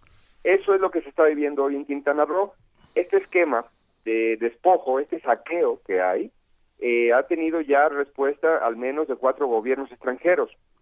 Tenemos un documento, conseguimos un documento fechado el 5 de julio, en donde cuatro eh, gobiernos, el, eh, en este caso el de Portugal, campeón de la Eurocopa, todo el mundo lo sabe, el de Francia, Subcampeón. eh, el de Italia, cuyo presidente estuvo aquí la semana pasada, qué pena con las visitas, y Países Bajos, estas cuatro, eh, cuatro embajadas en México redactaron una carta para la Secretaría de Relaciones Exteriores en donde le externan su gran preocupación por los desalojos que está habiendo y le piden, sin meterse, porque ellos dicen que respetan mucho el Estado de Derecho mexicano, sin meterse en eh, juzgar si es o no eh, correcto este desalojo, piden una investigación, porque están afectando intereses de sus ciudadanos de estos países.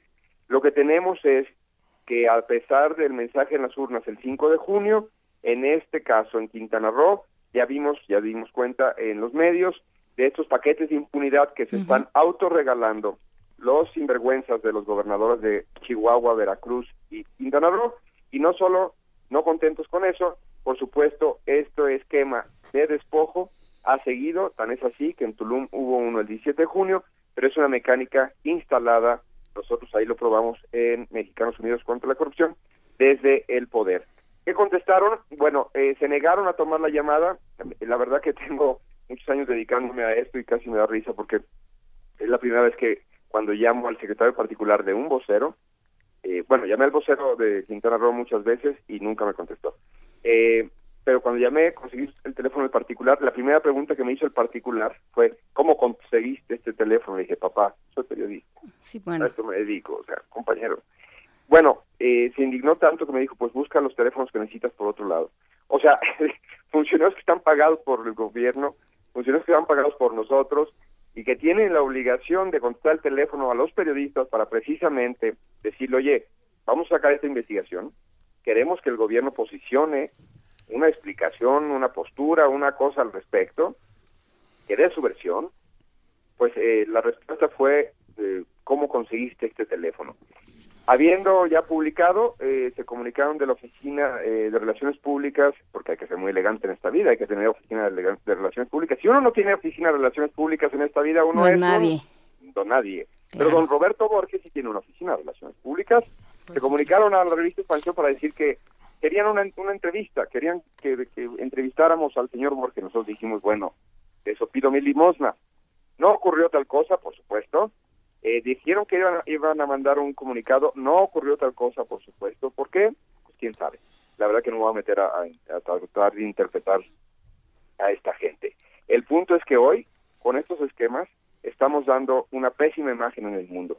La imagen de aquí, de que aquí, a través de las instituciones, a partir de mecanismos legales, se están cometiendo despojos en donde se afectan intereses de empresas. Hay algunas de las que tenemos reseñadas que cotizan la bolsa. No, no, quiero decir que fuera menos si se trata de que le quiten a Benito su carro. Lo que quiero decir es que eh, el despojo no se detiene ante nadie e incluso han afectado a empresas que cotizan en la Bolsa Mexicana de Valores. Y en estos despojos se están afectando intereses de particulares mexicanos y de particulares, por supuesto, extranjeros. Eso afecta a una cosa muy importante para México que trasciende por mucho la figura del señor Borges. Se llama seguridad jurídica. Los países suelen ir a otros países a invertir cuando saben que las reglas del juego se respetan, cuando saben que hay una ley, que hay jueces y que puede haber corrupción, pero que más o menos lo que está escrito se cumple. Cuando los países ya no son confiables en ese terreno, nos volvemos en una república bananera. Yo creo que hoy por hoy podríamos cuestionarnos si no tenemos en el Caribe mexicano un estado bananero y las correspondientes autoridades. Sobre todo porque porque se mueven las las políticas locales. Hemos estado hablando sistemáticamente de lo que sucede a nivel local en, en los gobiernos, que es mucho más opaco de lo que de lo que ya de por sí sabemos que es, ¿no? Que desde el centro no nos alcanzamos a dar cuenta hasta qué punto hay connivencias, hay complicidades o hay amenazas y entonces bueno pues esto se opera eh, se, opera la política pública como un botín colectivo. bueno, no, no colectivo, sino para unos cuantos, ¿no? Sí, eh, se opera como un esquema de, de enriquecimiento que tendremos que probar, se opera como un esquema de beneficiar a unos cuantos, se opera a partir de la impunidad porque los congresos al final están, los congresos estatales al final están para que el gobernador en turno nunca sea sancionado, auditado, investigado, pues ni siquiera examinado en su quehacer. Que esa es, debería ser la función de un legislativo, de, un poder legislativo. En el caso de Quintana Roo, lo que ha sido es la tapadera de, eh, lo hemos visto con este paquete de impunidad. Hay otro elemento de todo esto. Estos señores son, no, no, no, no, no digan eso, todavía no lo podemos probar, pero sí podemos probar que son priistas. Y se supone que el PRI se quiere renovar y supone que el PRI aprendió del mensaje de las urnas y que ahora van a mandar a un tecnócrata para que ordene ahí la casa. y va Al que nadie quiere y nadie reconoce, pero eso es otro, esa es otra historia.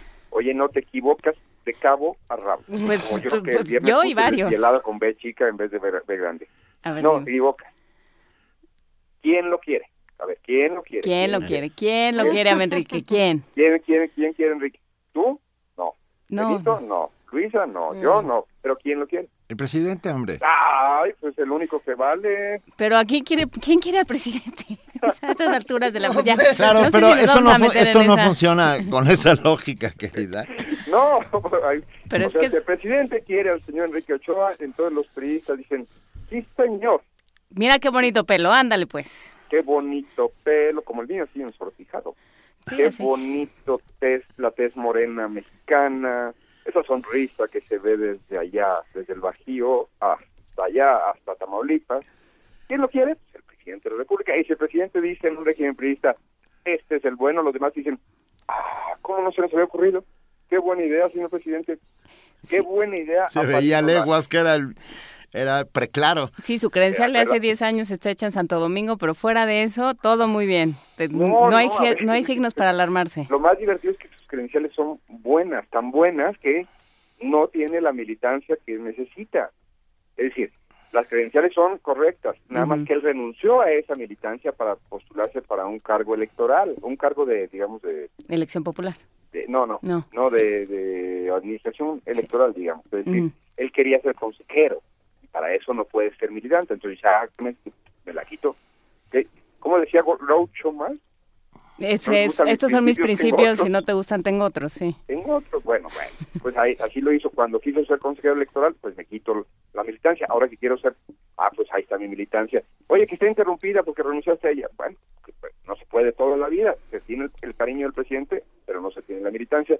¿Qué importa si trataron de hacer a Nuño presidente del PRI, que no tenía ni credencial, así fuera de hace firmada por Luis Donaldo Colosio, uh -huh. bueno, que este señor no, no, este señor ya es presidente del PRI.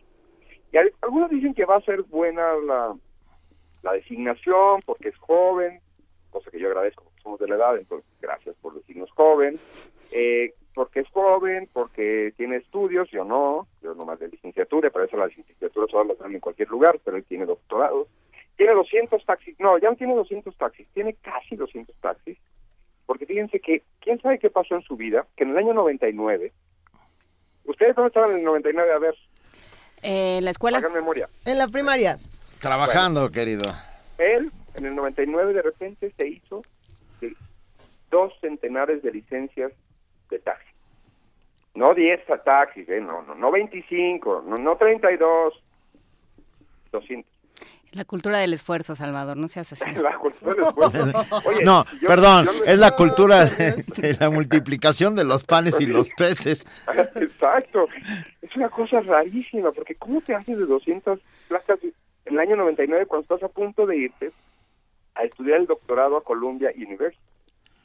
Bueno, yo, la verdad es que es fantástico. Todo esto está en su declaración patrimonial. Es un gran coleccionista de arte. Uh -huh. Por cierto, hay un chisme de que tiene Fridas Kahlo. Él ha negado tener Fridas Kahlo. Tiene un cuadro que se llama Las Fridas o una cosa por el estilo, pero bueno, vayan ustedes a saber. No, la verdad que no sé. Pero no, tiene ese, ese cuadro está, ese cuadro está en el Metropolitan de Nueva York. No, no, no. Las, Ah. Fridas, la- las tres Fridas, una Ah. cosa así de Coyoacán, ya sabes, del Ujú. tianguis, de, del tianguis del domingo de Coyoacán, una cosa ahí. Pero el punto es, lo que sí tiene son taxis, y lo más divertido es esto, bueno, no sé si divertido, pero este señor hace un par de meses publicó en, en el periódico donde yo publico, en el, en el financiero, publicó un artículo donde, junto con el, pónganse de pie por favor, gran secretario de Medio Ambiente que tenemos, el señor Rafael Paquiano, ese señor que nos tiene ahorita con unas cosas que nos han traído dolores de cabeza como el no circula. Bueno, el señor Paquiano y él firmaron un artículo, yo creo que se sentaron en una mesita por ahí de la Condesa, en un primo, de esos lugares ahí que todos son muy cachondos.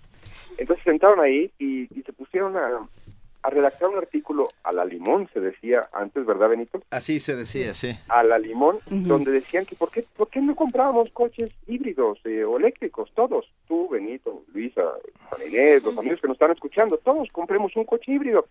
Se les olvidó mencionar en el artículo eh, un pequeño detalle, estos coches cuestan algunos 500 mil pesos o más, otros eh, un poco menos, como 400 mil, 300 y tantos, 380 y tantos mil por ahí. Eso, ese, ese pequeño detalle no lo mencionaron, un poco, un poco el, el- el asunto del mercado mexicano, digamos. Y de la producción de electricidad, además, como lo Ah, hacemos. Eso, mira, si ya tienes 500 mil pesos para comprarte el Prius, eh, digo, el, el- el coche. ese, Tienes el para muchos ratones que, le den vueltas a un dinamo, ¿ok? Ya puedes, eh, pararte en cada Oxxo y comprarle pilas eh, para, para traer ahí en la cajuela. Bueno, ese pequeño detalle se les olvidó, pero al señor eh, Enrique Ochoa, el amigo del presidente, se le olvidó otro pequeño detalle. ¿Por qué no tiene en sus taxis ningún carro eléctrico? ¿Por qué en la lista que aparece hoy por hoy, si ustedes se meten en internet a su eh, declaración patrimonial, que están actualizadas anualmente, pues podemos ver hoy la del 2015, ¿por qué ya no están los 200 eh, taxis, ya hay como 130 y tantos la última vez que lo... Es que lo chocaron. Es un problema. no sé si lo chocaron, pero no hay ningún híbrido, entonces, es el secretario, eh, eres el, el director de la Comisión Federal de Electricidad, te pones que escribir un artículo donde dices a todo el mundo, chicos, ahí les una idea, cómprense un coche híbrido o un coche eléctrico. Por favor, contribuyan al medio ambiente. Oye, por, por un poquito de, así como para no morderte la lengua, dirías un asterisco, el eh, se llama declaración de, de conflicto de interés o, o apertura. Dices abajo, oigan, el autor, un- el coautor de este artículo posee una flotilla de 130 taxis. Y ninguno es eléctrico. Y ninguno es, y ninguno es híbrido, pero ya va a comprar, ahora como que, pues no, no sé si ya iba a comprar, porque ya, no sé, el PRI supongo que ganará menos que en la Comisión Federal de Electricidad, pero vayan ustedes a saber, no tengo la menor idea. Total que el amigo del presidente tiene 130 taxis, saludémoslo, algunas veces le, nos habremos oído por pura probabilidad estadística en alguno de ellos, porque los tiene desde el 99, entonces, este, pues, los que que se suban a lo mejor están contribuyendo a que el líder nacional del PRI tenga, digamos, a buen resguardo su patrimonio y eh, que se pueda dedicar en cuerpo y alma a rescatar el alma tricolor que tan mal maltrecha quedó en las elecciones del mes pasado. Y con esta me despido. Seguiremos, seguiremos, seguiremos. ya estarás contento, ¿eh? Seguiremos observando atentamente todo el tema de Quintana Roo y, por supuesto, esta, las flotillas de taxis que vienen sobre nosotros como los unos. con, H, con H. Con tricolores adentro. Eh, con tricolores adentro. Con unos, unos tricolores con adentro. Unos tricolores, adentro. Oye, Benito, a ver si ponen ahí en la cuenta de Twitter la investigación de los piratas de Boston. Sí, ya, sí, sí, Ya la compartimos, querido ah, Salvador. Super, Te mandamos un enorme abrazo, Salvador Camarena. Muy buenos días. Buena semana para todos. Gracias. Vamos a escuchar Pluie con Valeria Verhucelli. hotel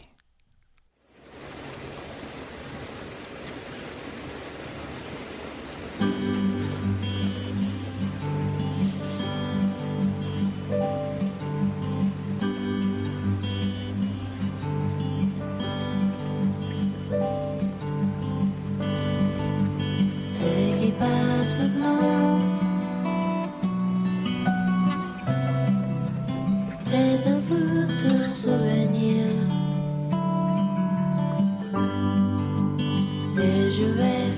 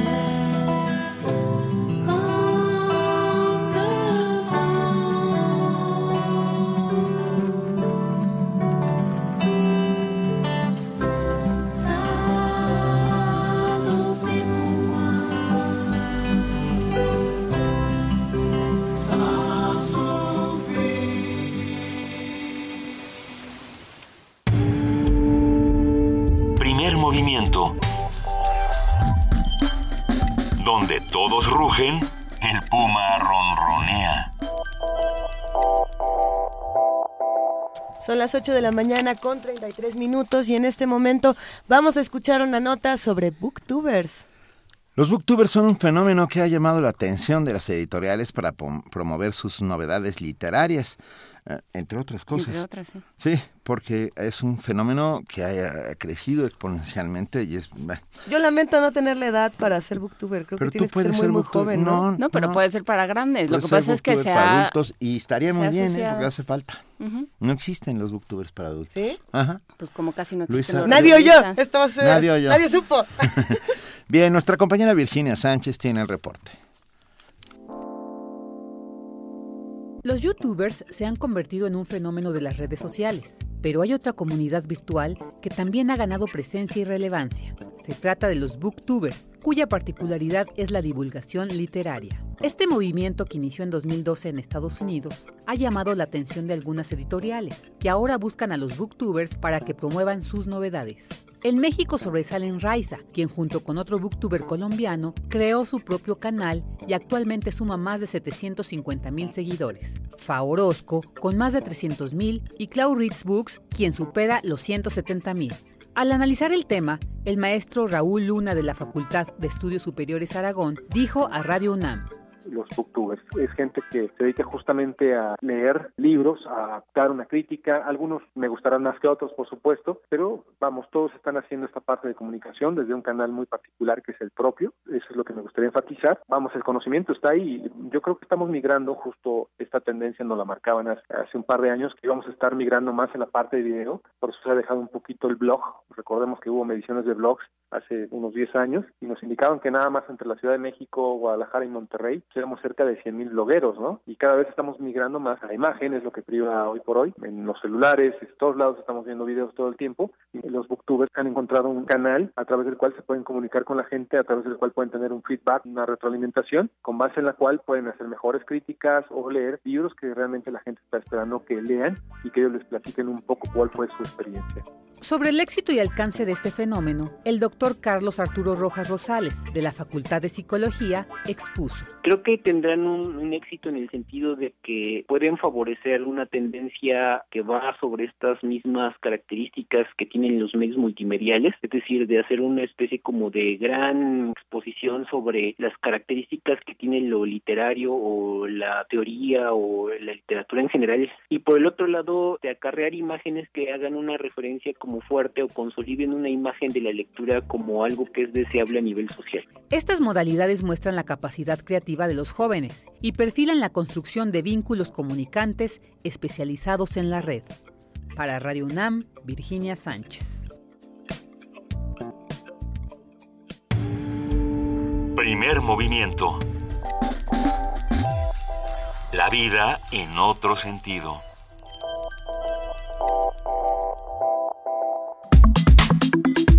Nota Internacional. En el contexto de un fervor de ataques perpetrados por los skinheads o cabezas rapadas desde la década de los ochentas, el término crimen de odio se ha vuelto parte del vocabulario estadounidense, aun cuando se trata de una cuestión con dimensiones históricas y universales. Desde linchamientos a saqueos de sinagogas, los crímenes de odio son motivados por el racismo, el antisemitismo, la islamofobia, la homofobia o el desprecio de las personas con alguna discapacidad o incluso los sin techo. Aun cuando el FBI sostiene que la tasa de esos delitos está disminuyendo, muchas organizaciones contra la violencia son menos optimistas. La estadística puede estimarse en 260 mil delitos al año, de acuerdo con Mark Potok de la organización Southern Poverty Law Center, dimensión alarmante.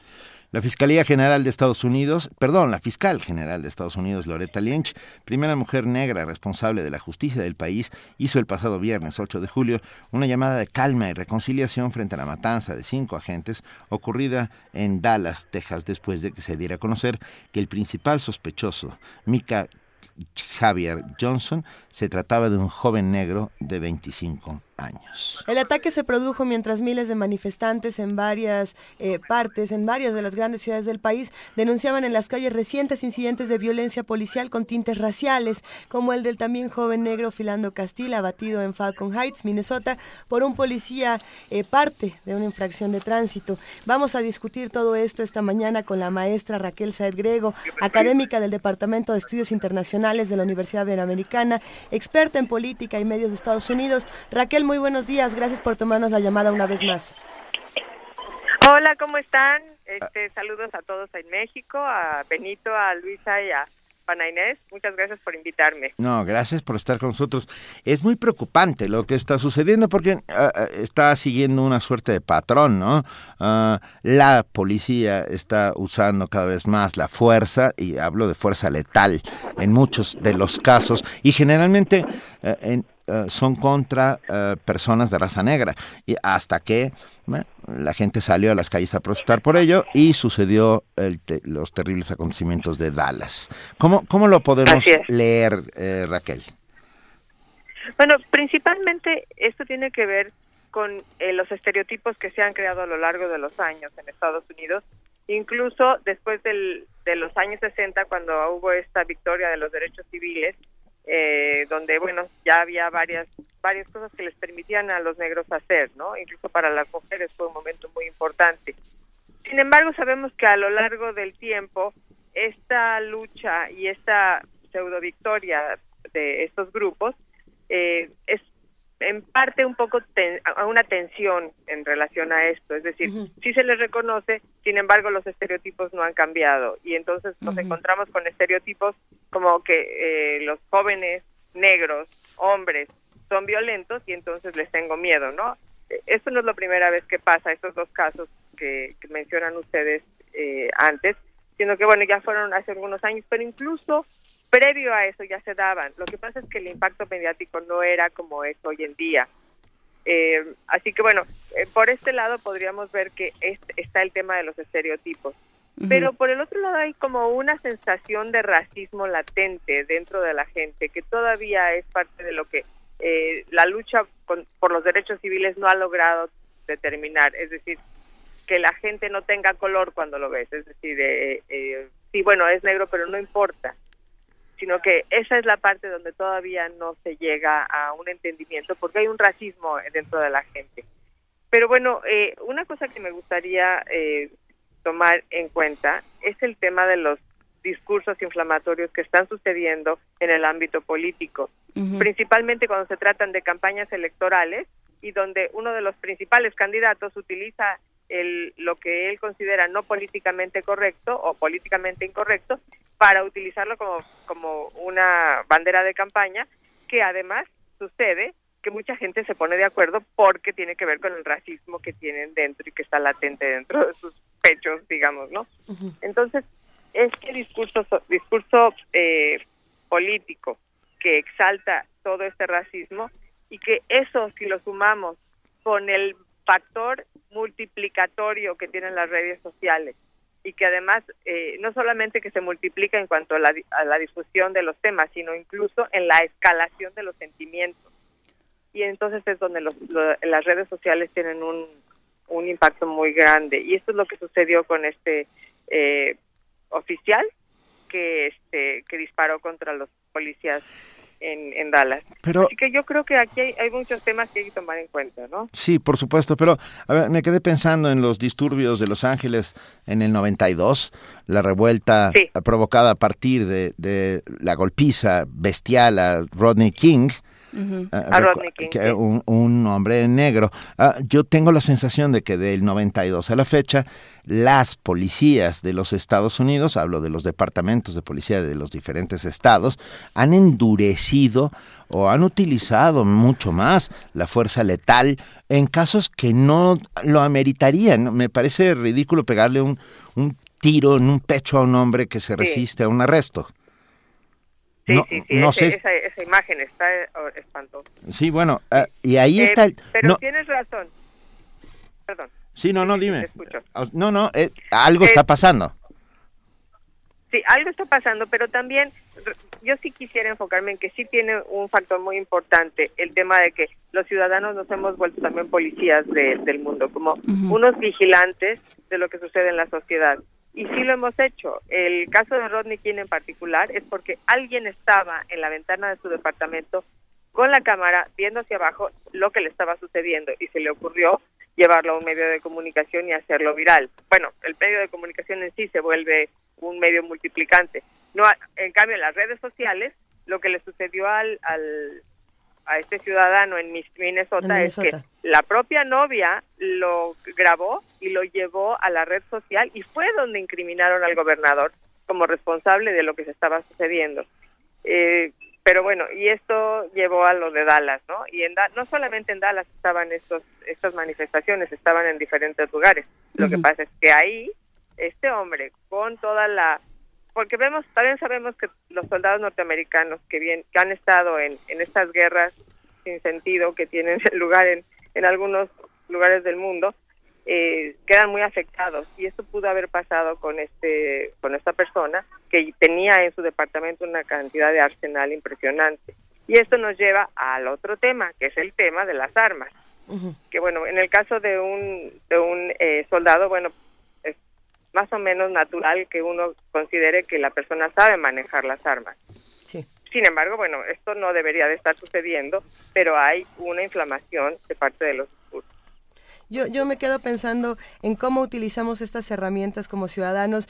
Eh, por un lado, sí podemos eh, tener autoridad al subir un video a redes sociales, pero también lo hacemos cuando, eh, por ejemplo, el, caso del congresista Joe Walsh, que el día precisamente de los ataques en, en Dallas, eh, sube una amenaza para Obama diciendo que está comenzando la guerra y que se preparen todos los compañeros de Black, eh, de Black Lives Matter para, para la guerra eh, que van a ejercer los blancos contra ellos aparentemente. Y, y pensando en eso también hay una una estadística muy interesante que circula en redes sociales, donde se habla de cómo los blancos no tienen el mismo concepto de racismo que los negros y cómo los blancos no pueden ver el racismo que hay en Estados Unidos en porcentajes eh, bastante precisos que vamos a compartir también en nuestras redes sociales, donde decía, por ejemplo, que 65% de los negros perciben que, sufren racismo, no sé, en su trabajo, mientras que el 22% de los blancos eh, opina que esto ocurre. Es decir, eh, hay una concepción muy extraña de, cómo se, de, cómo se el racismo en Estados Unidos. ¿Qué, piensas de eso, Raquel? Así es. Sí, yo, pero pienso también que, bueno, los blancos no sienten racismo en contra de ellos. Eso también es el punto más importante. Pero y no sí sienten hay que una lo ejercen, observación de parte de, Sí, exactamente. Hay una observación de parte de ciertos grupos blancos que sí ven que hay un racismo en contra de sus compañeros negros y eso se vería reflejado en ese 22% pero también el, lo que uno siente adentro de uno mismo lo considera uno normal. Y si una gran mayoría siente que es un sentimiento normal y aparte se comparte entre ellos, que es un tema de opinión pública, pues no van a ver como que fueron problemas de, de racismo contra los negros. Los negros que sí lo sienten, sí sienten ese racismo y sí estarían pensando, bueno, este, aquí lo vemos claramente, ¿no? Eh, sí lo hay, hay, hay ciertas eh, actitudes que tiene la gente en contra de los grupos minoritarios y también lo vemos contra los mexicanos, no es nada más contra los negros. Y, lo, y lo vemos y, de pronto te dicen, bueno, es que you're Mexican, ¿no? Y, y bueno, sí, sí soy. O, o, te dicen, por ejemplo, ah, you're Mexican, you don't look like it, ¿no? Entonces, tú no te ves como un mexicano y, y aunque no es una expresión racista, sí tiene una connotación racista porque quiere decir que para ellos en su mente hay un estereotipo que se ha formado con respecto a ciertos grupos. Y eso es lo que está sucediendo ahí. Hay una serie... Yo, sí quisiera enfocar, perdón. No, no, no, adelante. Sí, perdón. Yo sí quisiera enfocar que todo esto también está exaltado y está teniendo licencia y permiso de parte de los cursos políticos de campaña que se están dando, que se están dando todo nada más por ganar los votos de ciertos grupos que se están eh, haciendo virales entre ellos y que, que tienen una voz muy alta. Y me refiero a los seguidores de Donald Trump, porque él sí está utilizando ese discurso y ese es un discurso muy, muy peligroso. Y eso es lo que está sucediendo. Yo creo que en verdad si el senador Walsh está diciendo que comenzó la guerra, realmente no comenzó la guerra como él la está planteando, pero sí hay una guerra que se está dando social por por, eh, por este lenguaje, por el discurso, por tener una importancia, porque tú puedas protestar y no te tengan que matar. Entonces sí es donde está el, problema, ahí es donde está la guerra y es bastante grave. Sí, hay una serie de, de discursos ya muy, muy imbricados en, en el pensamiento colectivo de eh, los negros son más peligrosos, ¿no? Alguna vez escuchaba a alguien en la radio diciendo es que si voy a la mitad de la calle en la noche y escucho pasos detrás mío, sí me asomo y no siento lo mismo si veo que es un blanco a que es un negro, ¿no? Hay esta idea totalmente. de que de que eh, los negros son más peligrosos, hay esta idea de nunca sabes con qué, seguramente tiene un arma, si tiene un coche un coche nuevo, eh, probablemente se lo robó, probablemente haya hay delito, o sea, hay una, ya hay una serie de, de presupuestos, digamos, de prejuicios que operan en contra de estas poblaciones, pues las podemos llamar minoritarias, pero ya no son minoritarias. minoritarias.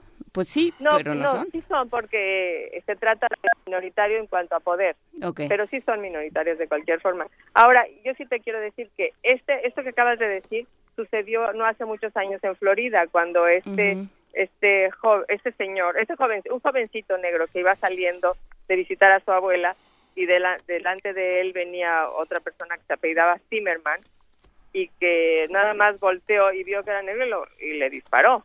Y era un jovencito de 12 o 13 años. Y él dijo que le había sacado una pistola cuando tenía 12 o 13 años. ¿no? Eh, y eso también fue parte de este debate que se está dando en Estados Unidos por esta lucha de, de razas, que no debería de ser, porque Estados Unidos es un mosaico de razas, ¿no? De razas, de, de migrantes, de, de gente de todos lados del mundo.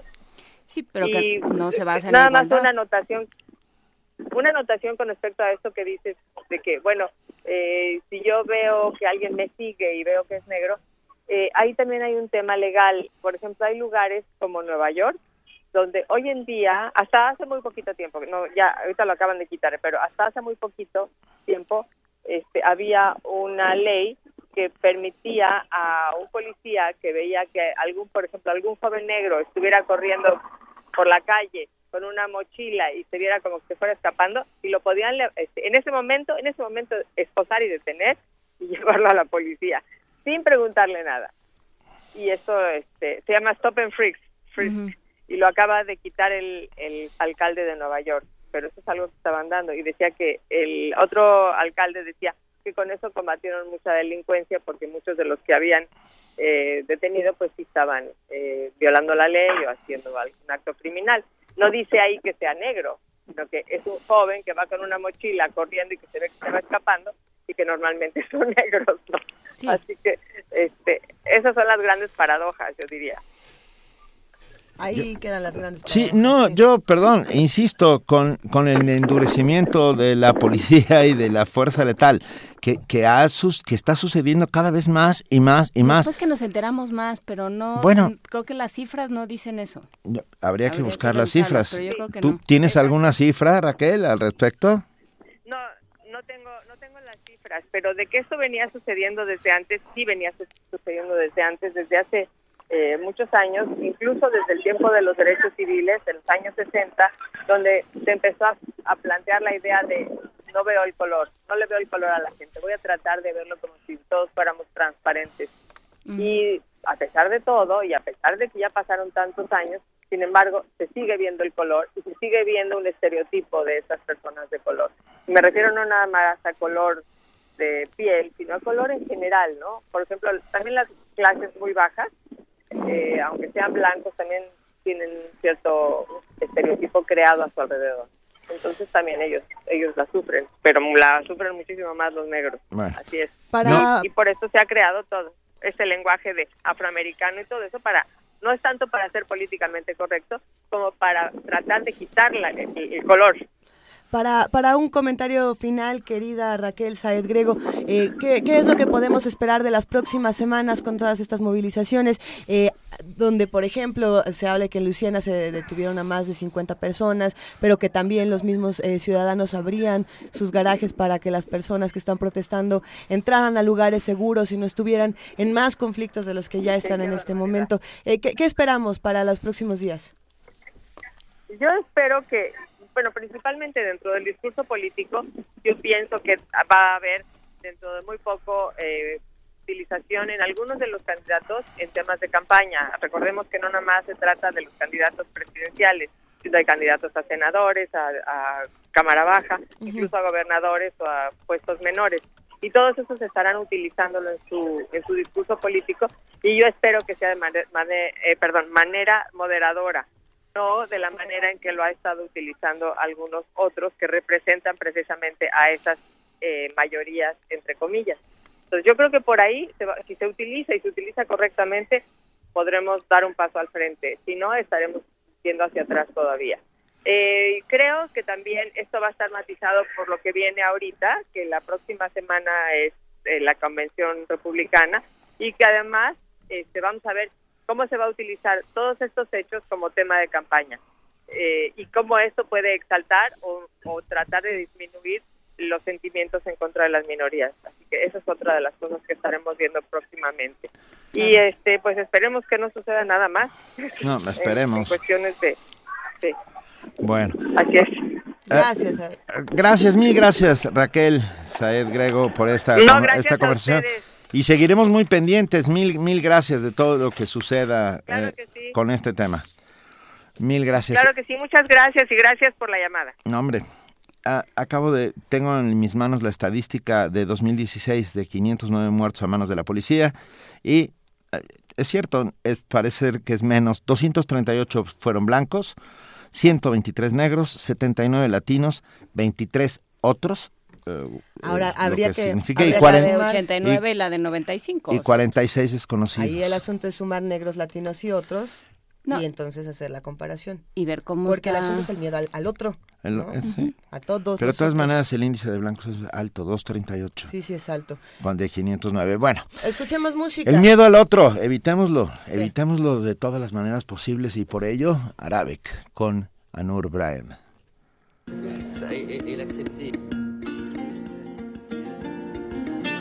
别。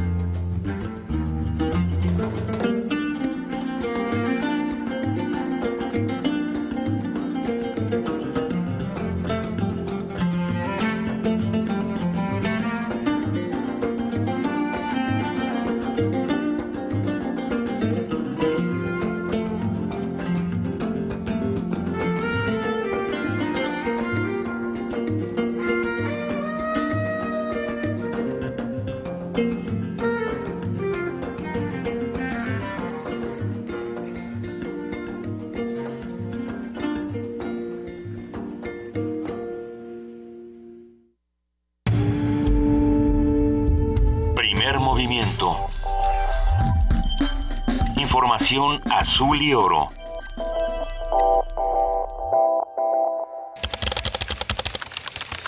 Corte informativo. La UNAM. En el marco del Día Mundial de la Población, Carlos Belti, académico del Instituto de Investigaciones Sociales de la UNAM, señaló que actualmente hay 7.400 millones de habitantes en el mundo, cifra que podría aumentar a 9.000 millones para el 2050 si las tendencias demográficas se mantienen. Se empieza a celebrar como llamada de atención porque el planeta había llegado a tener 5.000 millones de habitantes. Esta cifra representa paradójicamente una preocupación, pero por otra parte muestra muy claramente el éxito que han tenido especialmente las políticas públicas dedicadas a incrementar las condiciones de vida de la población en general. Y esto se refleja desde luego, entre otras cosas, en una mayor sobrevivencia de la población. Pero en este momento, también de manera extraordinaria, hemos llegado a alcanzar alrededor de 7.400 millones de habitantes. Y si las tendencias demográficas se mantienen, es posible suponer que en el año 2050 este planeta llegue a tener 9.000 millones de habitantes. Nacional. Este lunes a las 17 horas se retoma el diálogo entre la Secretaría de Gobernación y la Coordinadora Nacional de Trabajadores de la Educación. A las 16 horas, integrantes de la CENTE marcharán de Los Pinos a la Secretaría de Gobernación. Jesús Zambrano, presidente de la mesa directiva de la Cámara de Diputados, convocó a la Coordinadora Nacional de Trabajadores de la Educación a presentar de manera formal una iniciativa ciudadana de reforma a la ley en materia educativa. En Tamaulipas, el sábado se registraron dos hechos violentos que dejaron un saldo de 14 muertos y 4 heridos. Herminio Garza Palacio, secretario general de gobierno, confirmó que entre las 7 y 7.45 de la mañana, hombres armados ultimaron a las víctimas en sus viviendas. Eduardo Guerrero Durán, comisionado del órgano administrativo desconcentrado de prevención y readaptación social, afirmó que Joaquín El Chapo Guzmán no ha sido segregado o torturado ni tiene mala salud como sostuvo su equipo legal. El presidente Enrique Peña Nieto rechazó la posibilidad de que el gobierno mexicano pague el muro fronterizo como lo propone el precandidato republicano Donald Trump. En entrevista con CNN, negó que su gobierno esté forzando la salida de mexicanos a Estados Unidos. La Procuraduría Federal de Protección al Ambiente informó que realizará 160 visitas nuevas a los verificentros de la megalópolis en lo que resta de julio para detectar irregularidades en su funcionamiento. Economía y finanzas. El Centro de Estudios Económicos del Sector Privado estimó un aumento en los precios al consumidor debido al alza en el precio de las gasolinas y tarifas eléctricas.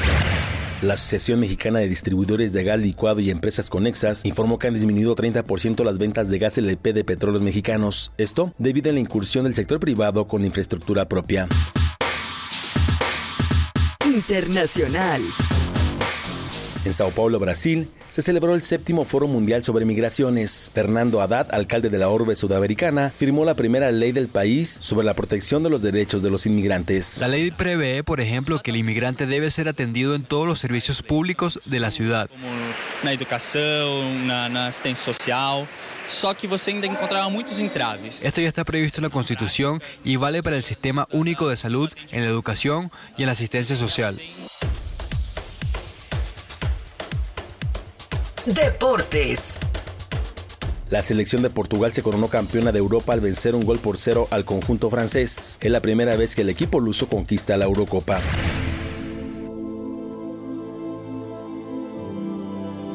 Un día como hoy. En 1991 se produjo un eclipse total de sol. Tuvo una duración récord de 6 minutos y 53 segundos. Su sombra cubrió diversas zonas, entre ellas la Ciudad de México.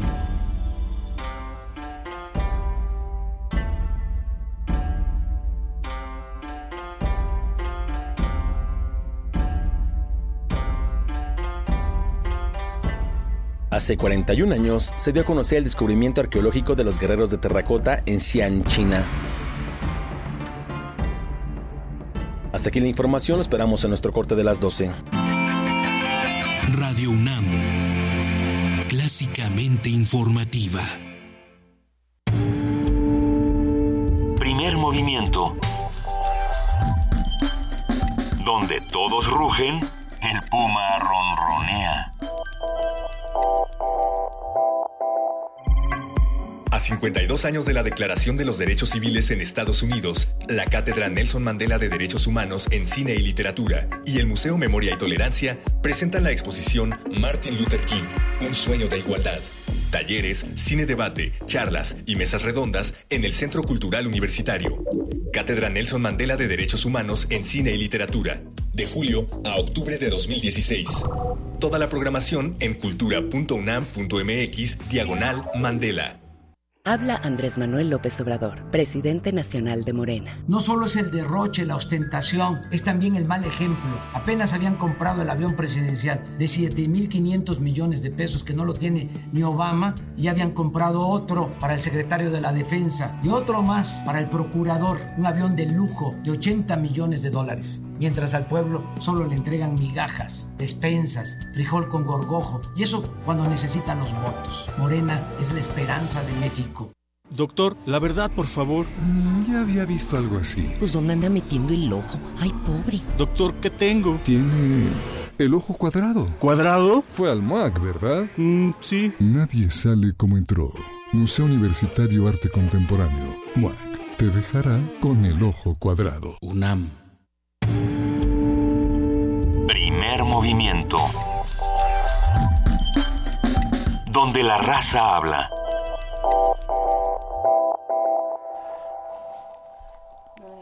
Seis minutos. Así 9 es. de la mañana, 6 minutos. 9 de la mañana, 6 minutos. Venga, de julio 11. Ya, y ya tenemos en la línea, y lo agradecemos inmensamente, a Rolando Cordera, director del Programa Universitario de Estudios sobre el Desarrollo. Rolando, bienvenido, buenos días. ¿Qué tal, eh, Benito? Buenos días, Luisa, Juana Inés, buenos días a, a ambas. Muy buenos días, Rolando, ¿cómo estás? Bien, bien. Vamos a hablar esta mañana sobre deliberación para el desarrollo, las lecciones del conflicto magisterial. Pues yo, yo creo que estamos obligados a hacerlo, ¿no? ¿Eh? Las semanas que han pasado han sido semanas muy convulsas desde el punto de vista social e incluso político. Ha habido cambios en los partidos y, y en el discurso mismo del, del Estado. Eh, ha habido una importante movilización colectiva en diferentes regiones del país y lo interesante es que además esta convulsión y esta movilización se han visto o se han eh, declarado incluso articuladas por un movimiento social eh, de orígenes gremiales, ¿no? Con reclamos gremiales, algunos de ellos indiscutibles y totalmente legítimos, otros desde luego discutibles, y con prácticas que yo pienso que, que no debemos condonar, sino más bien someter a escrutinio y reclamarle a los movilizados que se hagan cargo también de la enorme dificultad y crispación que vive en el mundo y con el mundo pues nosotros el el, el, el mal llamado humor social del que alguna vez habló incluso el propio presidente eh, Peña Nieto. Bueno, yo creo que en ese cuadro tan conflictivo, tan agudamente confrontado, eh, tan airado, urge darle, de recuperar y, y darle la dignidad que parece haber perdido por el propio desgaste del sistema político actual a lo que yo pienso que es la esencia, la esencia de la democracia, eh, Benito, eh, Juana Inés, Luisa, que es la deliberación. Creo que tenemos la oportunidad, pre- en momentos tan difíciles como los actuales, de recuperar, o más bien en, nuestro, en el caso mexicano, casi diría yo, de inventar la práctica deliberativa que nos ha sido muy ausente a lo largo de nuestra historia eh, y de nuestra evolución política, como diría don Justo Sierra, a pesar de los muchos esfuerzos de, de ampliación democrática, de normalización democrática, de reformas políticas, de constitucionalismo que, que pronto volveremos a, a celebrar, etcétera. A pesar de todo eso, creo que uno de los saldos de esta evolución política es que nuestro sistema social y político en nuestra sociedad, nosotros mismos, nuestra escuela, etcétera, no están organizados ni habituados para la práctica primordial de la democracia, que es la deliberación, que supone debate, desde luego, confrontación, pero también supone pensar juntos, ¿no?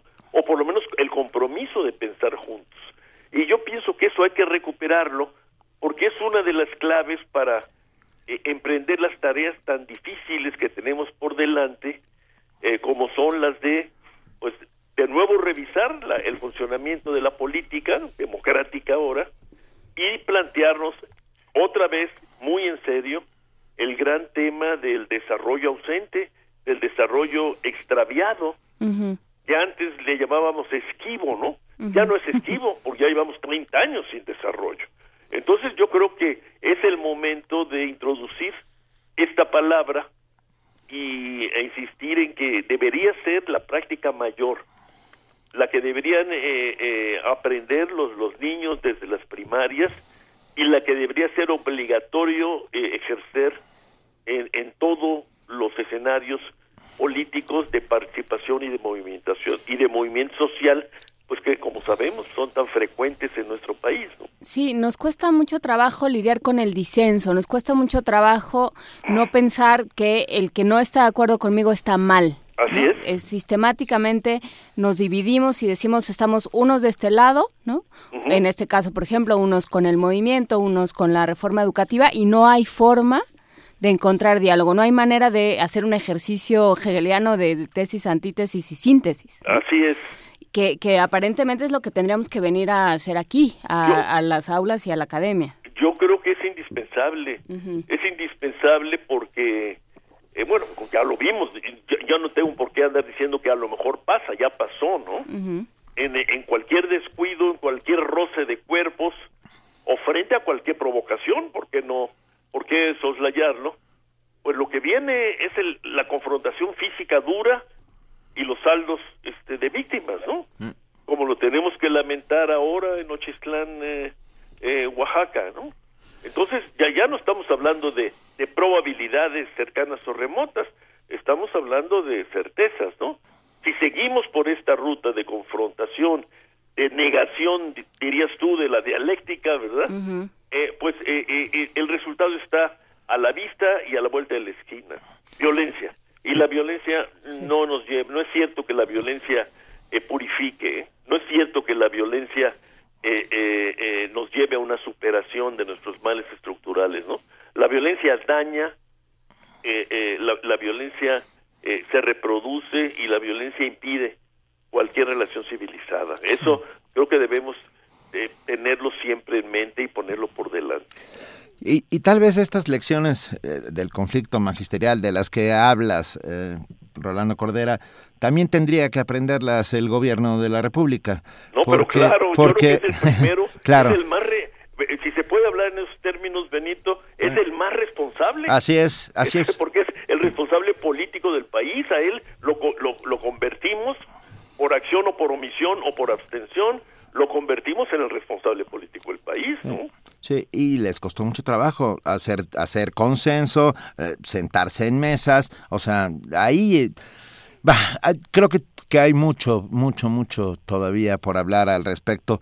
Eh, sigamos, ¿no? No, bueno, pues eh, es que toda esta eh, idea de que eh, evaluación o muerte, ¿no? Venceremos. No. No, pues evaluación o muerte perderemos todos, ¿no? Perderemos sin duda. entonces es mejor sentarnos y, y- y bueno, insisto, eh, reflexionar, meditar, deliberar sobre el tipo de... Yo, yo no tengo duda que, se, que los procesos necesitan ser evaluados, ¿eh? Y, y en educación sin duda es Sin duda. indispensable. Con pedagogos, pero tengo con- ritmos, eh, dudas totales respecto de los ritmos, la intensidad y la conformación de los procesos evaluatorios que se han puesto en práctica en los meses recientes.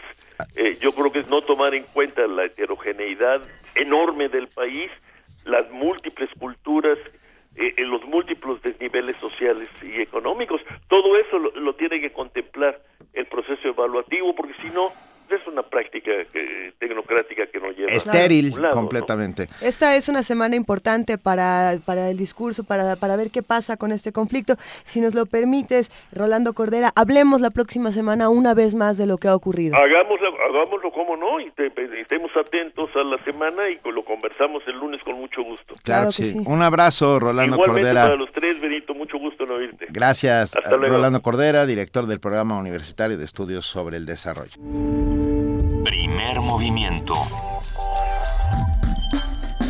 Donde la raza habla.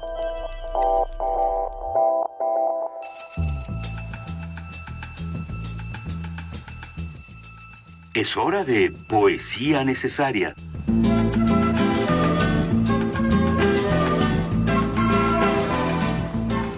Que, que por eso, que ahora vamos a poesía necesaria. A eso vamos. A poesía eso íbamos, necesaria. a poesía necesaria. Y como las compañeras ya usaron todo, usufructuaron la semana pasada la poesía necesaria, me toca a mí. y yo apelo a Luis Cernuda, que para mi gusto, para mi gusto, muy personal, era el mejor de todos, el mejor de la generación del 27. ¿Sí? Un- sí, eh, es un problema personal, o sea, quiero decir, de gustos hay muchas maneras, pero creo que era el más preclaro en muchos sentidos, el más ah, sonoro, el más, eh, el más, ay, el que llegaba, el que tiraba dardos, El más exacto. el más exacto. ¿Qué nos Así vas a es. compartir de Luis Cernuda, Benito? De Luis Cernuda, ¿cómo llenarte, soledad? ¿Cómo llenarte, soledad, sino contigo misma? De niño, entre las pobres guaridas de la tierra, quieto en ángulo oscuro, buscaba en ti, encendida guirnalda, mis auroras futuras y furtivos nocturnos. Y en ti los vislumbraba, naturales y exactos, también libres y fieles, a semejanza mía, a semejanza tuya, eterna soledad. Me perdí luego por la tierra injusta, mo- como quien busca amigos o ignorados amantes, diverso con el mundo. Fui luz serena y anhelo desbocado, y en la lluvia sombría o en el sol evidente quería una verdad que a ti te traicionase, olvidando en mi afán como las alas fugitivas su propia nube crean. Y al velarte a mis ojos con nubes sobre nubes de otoño desbordado, la luz de aquellos días en ti misma entrevistos, te negué por bien poco, por menudos amores ni ciertos ni fingidos, por quietas amistades de sillón y de gesto, por un hombre re- de reducida cola en un mundo fantasma, por los viejos placeres prohibidos, como los permitidos nauseabundos útiles solamente para el elegante salón susurrado, en bocas de mentira y palabras de hielo. Acodado el balcón, miro insaciable el oleaje, oigo sus oscuras imprecaciones, contemplo sus blancas caricias, y erguido desde cuna vigilante soy en la noche un diamante que gira, advirtiendo a los hombres, por quienes vivo, aun cuando no los vea, y así, lejos de ellos, ya olvidados sus nombres, los amo en muchedumbres, roncas y violentas como el mar, mi morada, puras ante la espera de una revolución ardiente, o rendidas y dóciles como el mar sabe serlo, cuando toca la hora de reposo que su fuerza conquista. Tú, verdad solitaria, transparente pasión, mi soledad de siempre, eres inmenso abrazo, el sol, el mar, la oscuridad, la estepa, el hombre y su deseo, la airada muchedumbre, que son, sino tú misma. Por ti, mi soledad, los busqué un día. En ti, mi soledad, los amo ahora. Primer movimiento. Escucha la vida con otro sentido.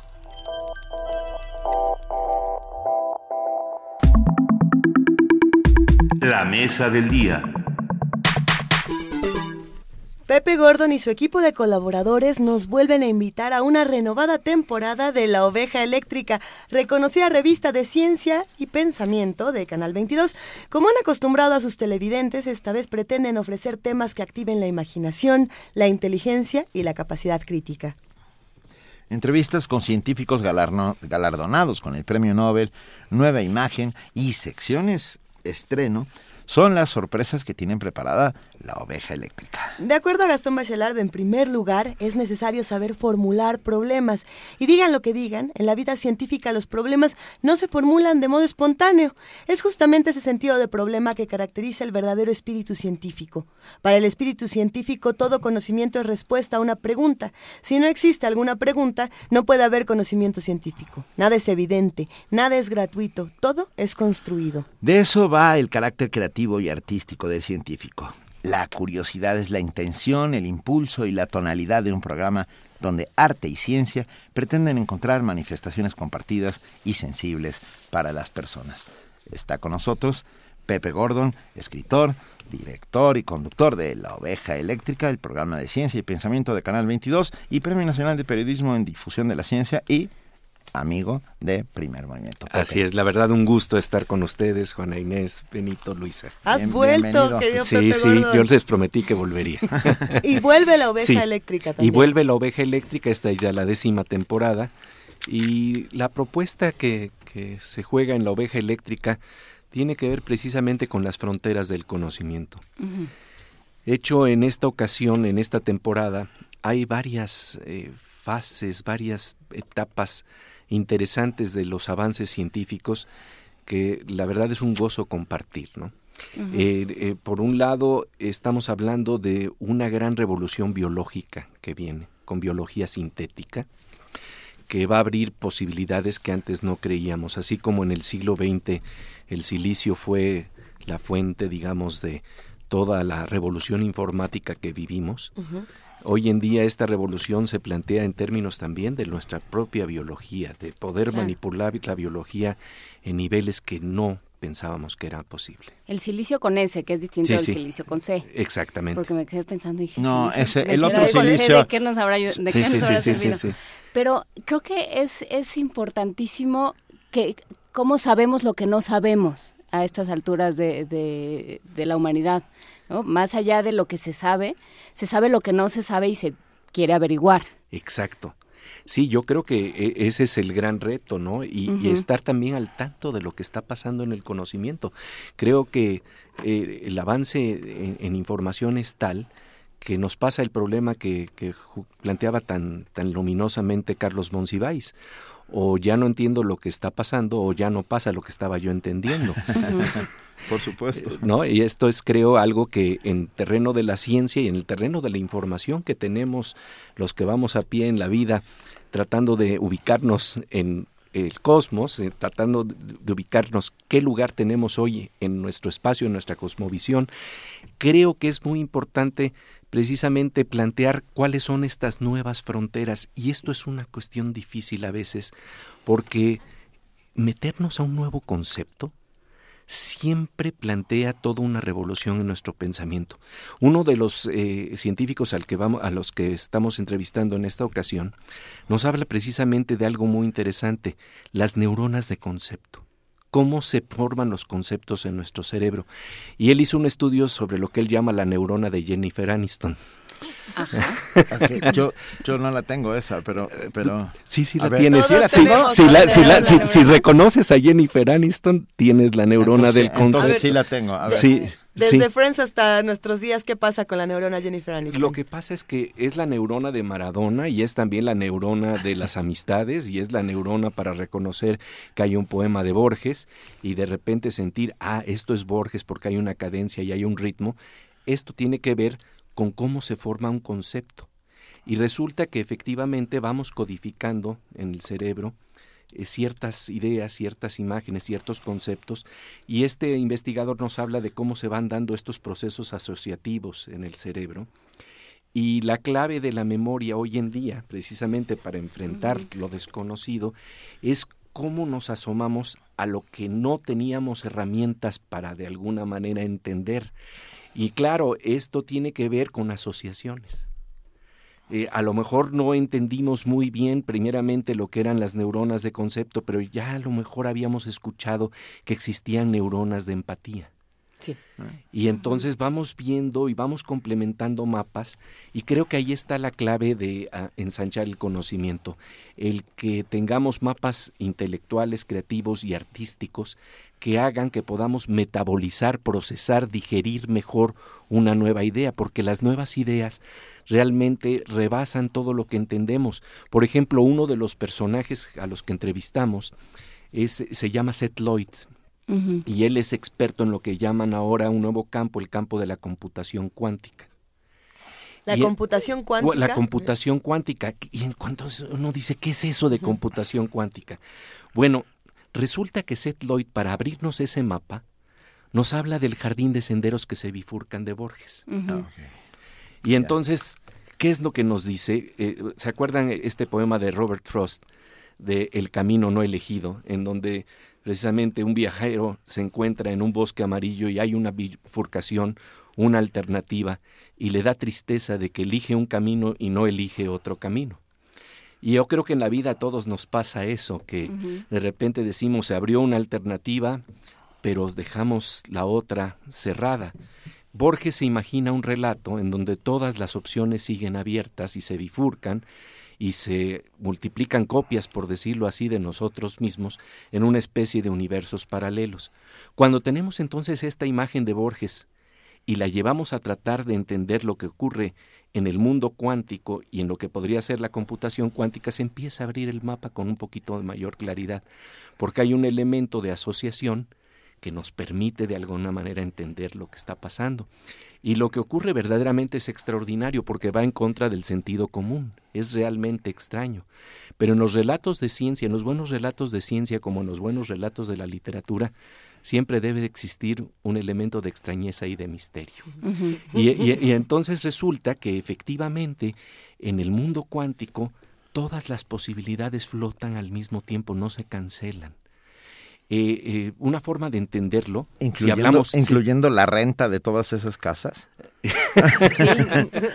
Esas donde vives con otras Por mujeres. otras, sí, no, otras sí. mujeres, no, con otras personas. Bueno, imagínate, imagínate todas las posibilidades que están ahí, las eh, más sublimes y las que también de alguna manera nos, nos reducen nuestras posibilidades. Pero yo quisiera pensar que en, en, alguno de esos universos posibles existe la mejor versión de nosotros mismos, Eh. Uh -huh. que es precisamente también una construcción.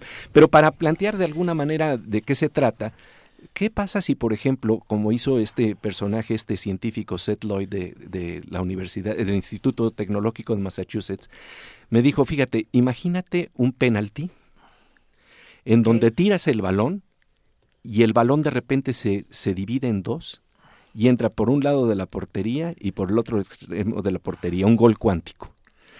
Eh, eh, el Cruz Azul celebraría de una manera muy y extraña. nuestra selección realmente necesitaría meter goles cuánticos pero a, a, lo que a lo que me refiero que es muy importante es que si estas posibilidades son reales y no nada más son un ejercicio de imaginación poética entonces en el campo de la computación todo lo que nosotros vemos en nuestras pantallas desde palabras textos imágenes o videos parten de un código binario de un encendido o apagado de un cero o un 1. Uh -huh. Pero ¿qué pasa si es 0 y 1 en vez de 0 o 1?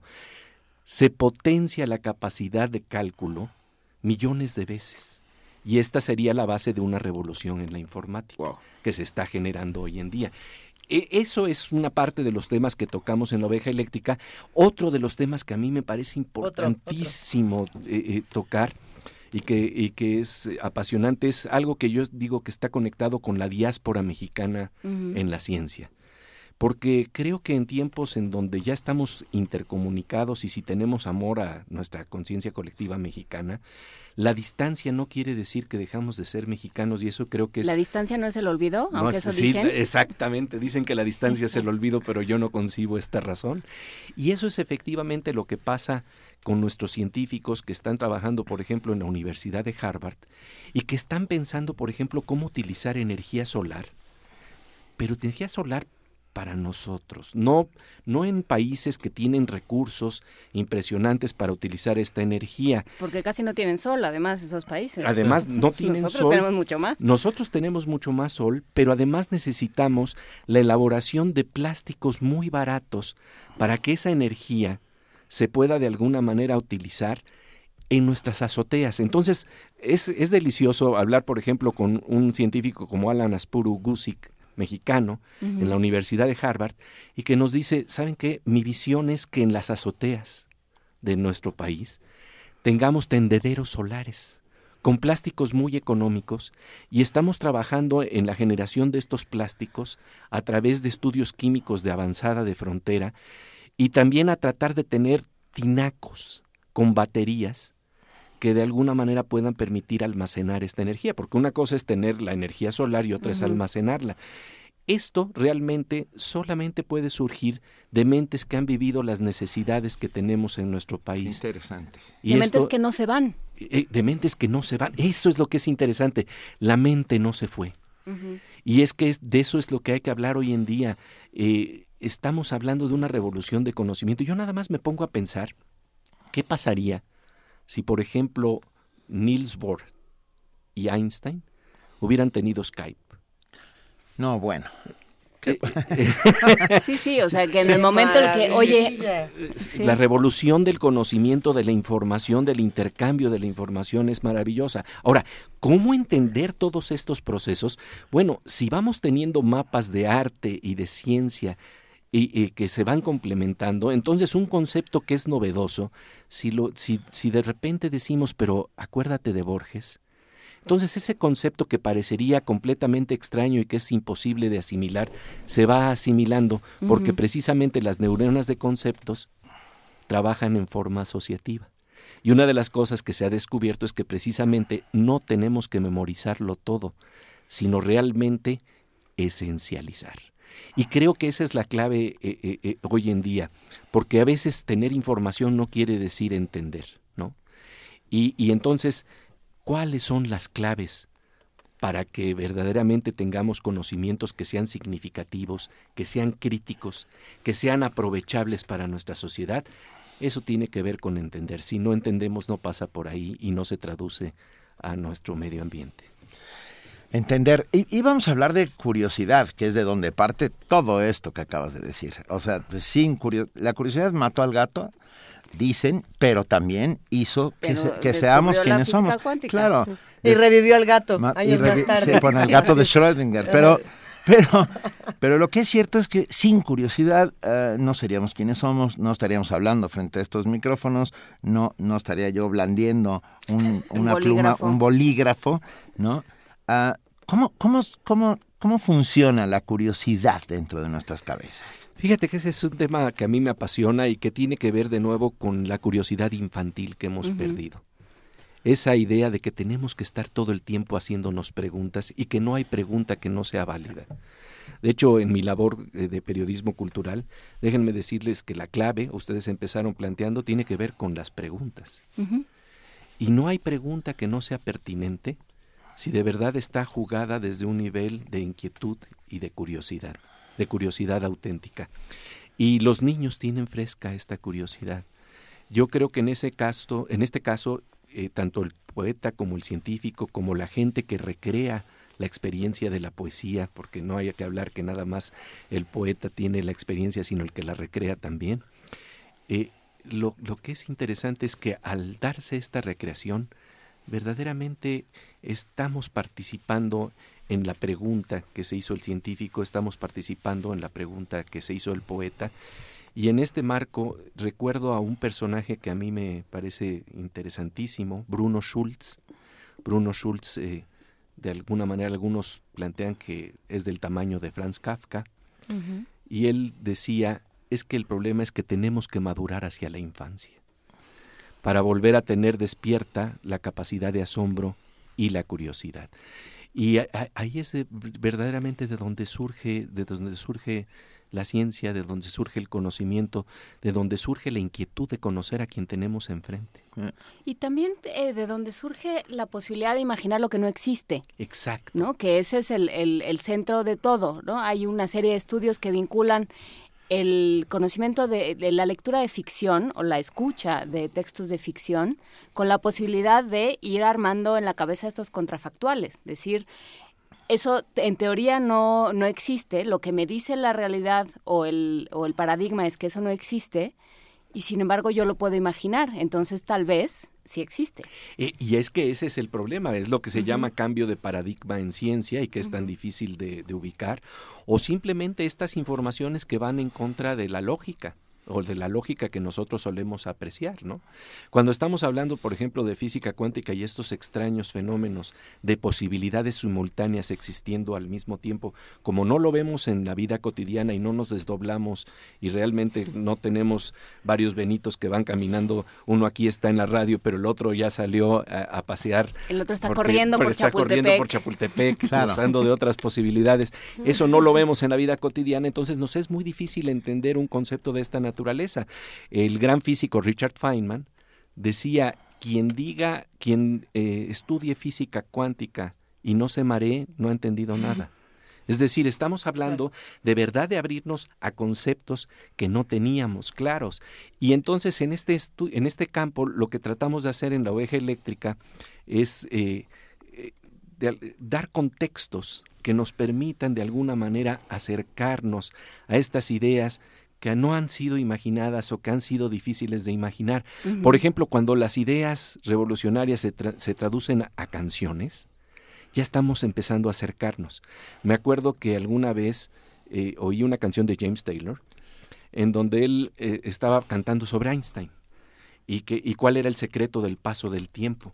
Y entonces yo decía, caray, esto es interesante, cuando el conocimiento va pasando a la conciencia colectiva y llega un momento en que se convierte en canción, ya estamos hablando de que de alguna manera lo empezamos a procesar y a metabolizar. Y en este marco, por ejemplo, tenemos una nueva sección en la oveja eléctrica con Fernando Rivera Calderón, que se llama Cantos Cuánticos, en donde simple y sencillamente uno de los temas que, que tocamos durante, durante un programa, pues se explora también a través de la canción, nos divertimos, porque de eso se trata también.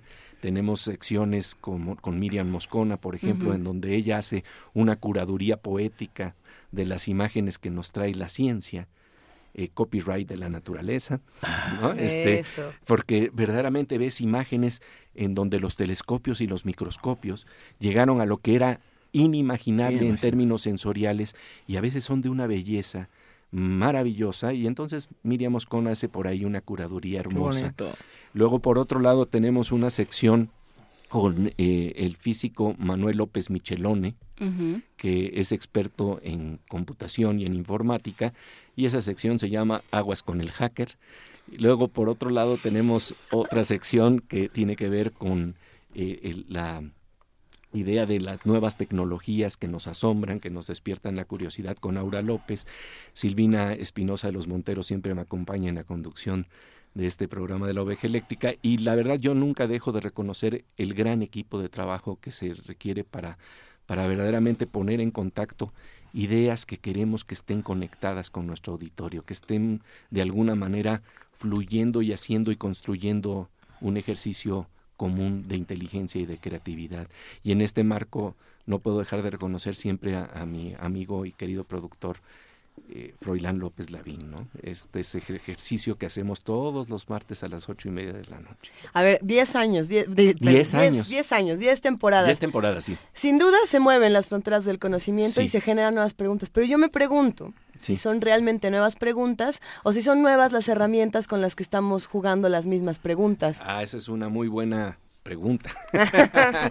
pero, pero fíjate que yo creo que hay cosas que son de inquietud siempre universal. las, las, eh, de dónde venimos, cuál es la naturaleza de nuestro cerebro, dónde están las fronteras de lo que podemos conocer. ¿Podemos realmente decir que el rojo que, que tú ves es el mismo rojo que veo yo? Es decir, cómo nos ponemos de acuerdo en el conocimiento. ¿Qué quiere decir una palabra para ti? ¿Qué quiere decir una palabra para mí? Y por eso entonces en ciencia se utiliza el lenguaje de las ecuaciones para que se trate de, de meter menos eh, subjetividad, digamos, en ese marco, pero sin embargo también la, la, subjetividad eh, eh, nos ayuda a veces a abrir los mapas para, para tratar de internarnos en un problema. Y sí, efectivamente son preguntas milenarias, pero los nuevos instrumentos también generan otro tipo de preguntas. Esto es cierto. Y yo siempre he pensado que la cultura se trata justamente de eso, de la generación de preguntas, no de respuestas. Exactamente. ¿Eh? Exactamente. Fíjate que eh, eh, el mejor elogio que tuve en, alguna ocasión fue precisamente la siguiente. Yo entrevisté a Elie Wiesel. Elie Wiesel, este gran luchador de, social, porque realmente él luchaba por los derechos humanos, por la dignidad.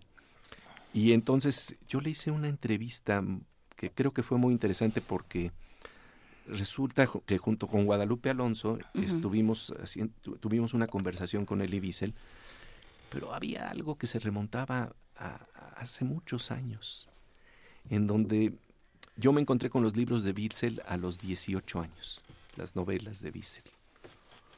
Y entonces para mí eran clave para entender el dolor humano y para entender el problema de la condición humana y saber con qué elementos contábamos para sobrevivir, pero sobre todo quienes realmente han vivido el infierno. Eh. Nosotros a veces lo tenemos de oídas, lo tenemos cerca de nosotros, no a veces no lo queremos ver, pero no lo hemos vivido y sufrido eh, en la dimensión que lo vivió un personaje como Elie Wiesel en En la Auschwitz, Shoah ¿no? o en el Holocausto, en la Segunda Guerra Mundial. Entonces de repente me encontré con un texto a los 18 años, un libro en francés que planteaba que eh, le hacían una entrevista a Wiesel y él decía que él había tenido un diálogo con Dios directo y personal. Y yo no sé si porque no supo seguir el hilo el entrevistador, se perdió eso. Y entonces yo me acuerdo que dije, a ver, este hombre vivió el infierno. Entonces eh, ¿En vivió Auschwitz, vivió Bu- Sí. Buchenwald. ¿Qué, ¿Qué está diciendo cuando está hablando de Dios? Y entonces me acuerdo que me hice el apunte de que si algún día tuviera la oportunidad de conversar con Wiesel, pues me, me- me encantaría retomar ese hilo. Y ese día llegó cuarenta y tantos años después. Llegó. Llegó. Y en un momento dado eh, tenía que hacerle la pregunta que tenía que hacerle, pero yo sabía que él era rehue- eh, eh, se, rechazaba eh, entrar en esos temas tan íntimos, porque cuando se tratan desde un nivel de superficialidad, no, no, no valía la pena para él plantear nada. Pero entonces le dije, a ver, usted plantea que tuvo una experiencia personal y directa con Dios y un diálogo que a mí me pareció que no es una metáfora. Eh, yo le quiero preguntar, de, usted dice que la literatura es una comunicación desde el nivel del alma. Le pido que me responda desde ese nivel. Entonces ya no le quedó otra más que contestar y me dijo que efectivamente él, cuando estaba buscando a Dios, Dios no le habló, porque la gran tragedia de Wiesel es que se le destruyeron dos cosas, todo su mundo, toda la creencia en el ser humano, pero también sus creencias más íntimas, porque él era verdaderamente un hombre que creía desde adolescente que con unas cuantas palabras mágicas místicamente iban a cambiar las cosas. Y entonces pues me dijo que este que la responsabilidad de esto tenía nombres y apellidos, era de gente específica, pero que también él le hizo las preguntas a Dios que tenía que hacerle. Y sin embargo, pues Dios no le contestó. Él tiene unas, unos versos que son impresionantes en este marco. Dice, Dios de Abraham, Dios de la compasión, tú que me abriste los ojos, ahora abre los ojos para que mires lo que vi. De la tragedia eh, eh, enorme, ¿no? Y entonces resulta que en ese momento me dice, pero sí, eh, a destiempo, hay momentos en que de repente siento que Dios me habla por las cosas que me pasan, que permiten salvar o ayudar al otro. Y sí, ahí está ese nivel. Pero le dije, no, no, pero hay algo más, le dije. Usted en 1954 en su autobiografía dice que fue a la India. Y en la India dice que en las noches escuchaba un silencio y que sentía o percibía a quien estaba más allá de ese silencio, y que al amanecer no sabía si la luz venía del horizonte o de esferas más altas todavía. Y entonces se me queda viendo fijamente, se sonríe y me dice, es la experiencia mística. Y sí, sí existe para mí. Yo la he experimentado, claro que la experimentó a destiempo. Dice, es de una belleza enorme, pero debe de estar acompañada de verdad. Si no está acompañada de verdad, para mí no es. Y dice, y quiero decir que el adolescente que todavía existía en mí sigue de alguna manera vivo, a pesar del infierno. Y fue muy interesante, porque entonces cuando eh, le pedí que me firmara un libro, me dijo para José Gordon que sabe las preguntas. Eh, es- Ay. ah, no, porque estamos llegando precisamente a la importancia de las preguntas Wow. que son clave de verdad para entender lo que nos pasa. En el caso de Elie Wiesel, darnos cuenta que como algunos de los grandes escritores, tiene lentes bifocales, una especie de lentes bifocales. No puede dejar de ver el infierno, pero como buen testigo no puede dejar de ver tampoco esa parte de experiencia de lo sagrado que le tocó también de alguna manera vivir. Sí, que, que se aprende desde, desde todos lados, digamos, se aprende desde la ciencia, se aprende desde la poesía, se aprende y en el centro de todo está la curiosidad. Exactamente, exactamente, no estar lados. muerto y pensando que lo entendemos todo, que ya no lo sabemos de memoria. Creo que ese es el momento en que verdaderamente estamos hechos zombies, que somos zombies vivientes en donde sentimos que ya entendimos todo, que ya sabemos de qué se trata el universo y no nos dejamos sorprender por el otro, no nos dejamos tocar por el otro, no dejamos que para, para, para conocer tenemos que tener cierta vulnerabilidad. Y la vulnerabilidad consiste en saber que no lo sabemos todo. Y yo creo que ese es el gran truco y probar todos los sabores, incluso los desconocidos y escuchar todas las músicas y ah, y sobre todo los pensamientos de los otros, los que no son iguales a ti. Que ahí es Exacto. donde descubriremos la parte mejor de nosotros mismos. Eh, la mejor versión Eh. de nosotros mismos. Pepe Gordon, el que hace las preguntas correctas. ¿Cuándo, cómo? ¿Cuándo arrancan? El martes, bueno, ya arrancamos el, el martes pasado, el- este martes a las ocho y media de la noche tenemos ya el segundo programa de esta temporada con el físico Alberto Guijosa y la receta para crear el cosmos. Qué bonito. Hombre. Hombre, ve- véanlo. Vayan comprando. ¿Tiene gluten? Royal. Bueno, el problema es el gluten. Es una sopa de quarks y gluones. ¡Qué maravilla! Pepe No, Gordon, qué perdón, placer hablar el cosmos contigo. por fuerza lleva gluten. Gracias. Y un poco de jamón serrano. Gracias, Pepe Gordon. No, de verdad, De para verdad. mí es un gusto estar con ustedes. Es un inmenso verdad. privilegio tenerte entre nosotros. Ah, y vamos a oír de Descarga Cultura a Coral Bracho, hablando de poetas, que caiga esa lluvia. Para Pepe Gordon y todo el equipo de la oreja eléctrica. De la oveja eléctrica. Coral Bracho. Que caiga esa lluvia fina.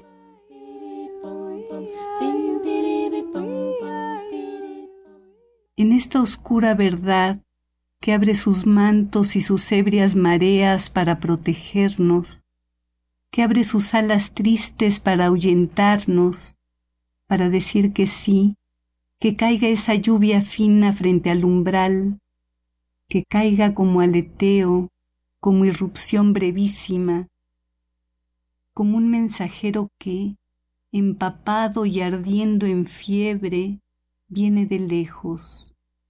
Trae los pliegos, trae las palabras, pero el dibujo de la lluvia se extiende y no deja oír, no deja ver lo que está sucediendo. Y es que lo que se acerca, lo que nos habla y nos agarra de los hombros con fuerza, lo que nos grita y nos sacude es la lluvia, es el confín que se desdibuja. Tiritamos ardiendo frente a esa puerta, frente a ese puente levadizo que nadie baja, nadie se apresta a oír.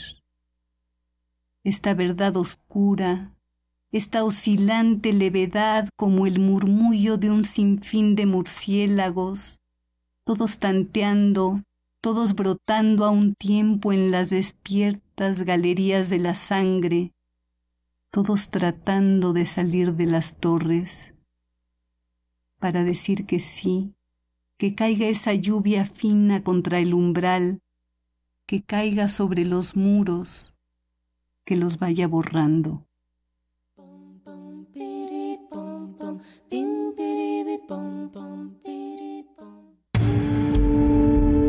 Primer movimiento. Donde todos rugen, el puma ronronea. Donde todos rugen, el puma ronronea y, Y el se hace puma preguntas. se Todo hace el tiempo preguntas. se hace preguntas el Y, puma. y como no las responde, porque el chiste de las preguntas es nunca responderlas y hacer nuevas preguntas, mejor regala pases. ¿No? El, el puma regala pases. El Puma regala pases. ¿Qué tenemos? ¿Qué tenemos?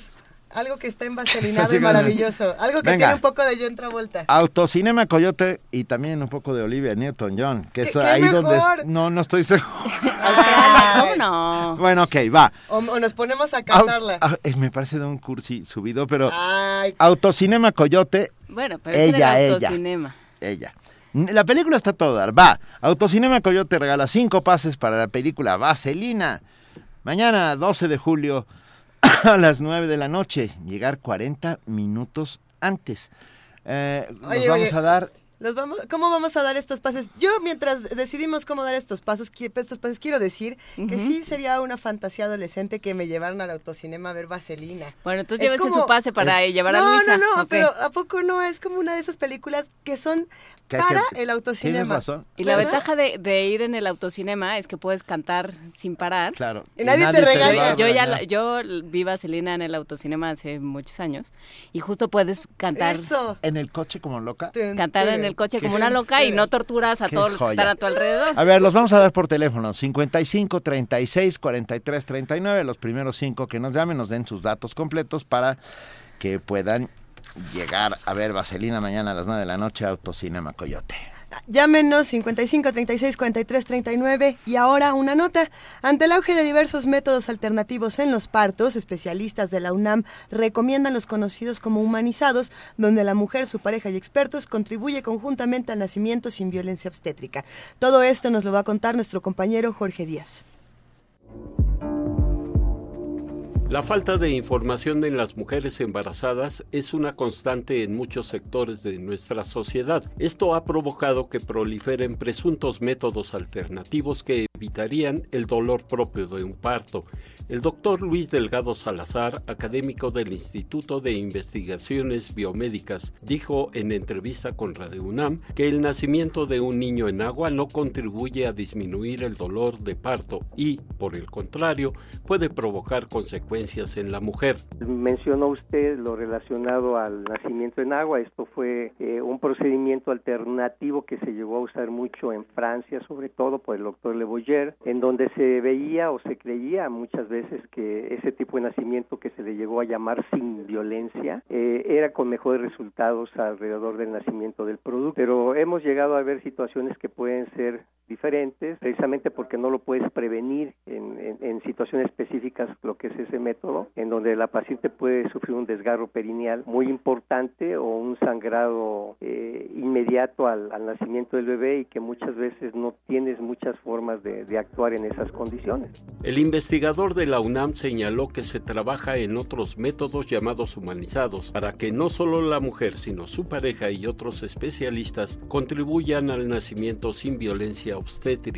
Eh, se está trabajando lo que es el parto humanizado, en donde se integra a grupos, eh, entra lo que viene siendo una psicóloga clínica eh, que les, les, les va educando a todo el proceso de cada trimestre del embarazo e incluso en técnicas de alimentación al recién nacido, lo que es la lactancia materna, pero también se involucra al, al esposo a la pareja de, esa mujer para que sepa y acompañe a, la, a, a su esposa en los ejercicios que se deben de hacer. Ejercicios de respiración de posición de la embarazada para estar más cómoda, así como el cuidado de la alimentación para sobrepeso, incluso en el producto, son factores que facilitan el parto. Delgado Salazar dijo que a pesar de las campañas de educación, muchas mujeres no acuden a las instituciones de salud para revisiones periódicas y acuden al médico solo cuando presentan dolores de parto o cuando sienten que corren peligro por algún síntoma. Desafortunadamente también hay un número creciente de mujeres que no tienen el control prenatal y de hecho acuden al hospital ya porque tienen contracciones dolorosas o ya están vías de nacimiento sin haber recibido ninguna información previamente de todo lo que puede suceder en un trabajo de parto. Para Radio UNAM, Jorge Díaz González. Primer movimiento. Donde la raza habla.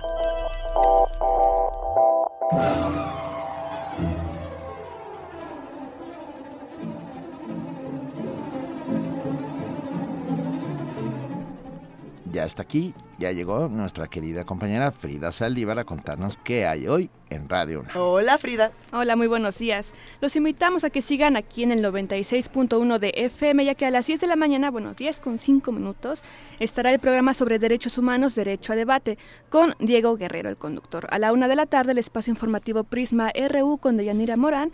Y durante la madrugada, a la una de la mañana, tenemos testimonio de oídas, donde podrán conocer de viva voz a los compositores y su obra. En el 800 860 de AM, en la conocida llave, la clave, la nave, la ave del tiempo, tenemos cuentos en narrativa relativa. Esto es una antología personal de Angelina Muñiz Uberman y síganos en redes sociales, nos encuentran como Radio UNAM y nos pueden escuchar en internet en www.radiounam.unam.mx. Muchísimas gracias, querida Frida Saldívar, qué puntual. Excelente semana. Puntual es una manera de Oh, decirlo. bueno, fue, gracias, Frida. Fue como el, el acelerador de, El acelerador. de protones. así. De, de partículas. Hecho. De partículas. Ya nos vamos. Ya, ya. ¿Ya? Ya, ¿Tú ya nos crees? vamos. Bueno, ya nos vamos. ¿Tú crees? ¿Tú crees? ¿Tú crees? ¿Tú crees?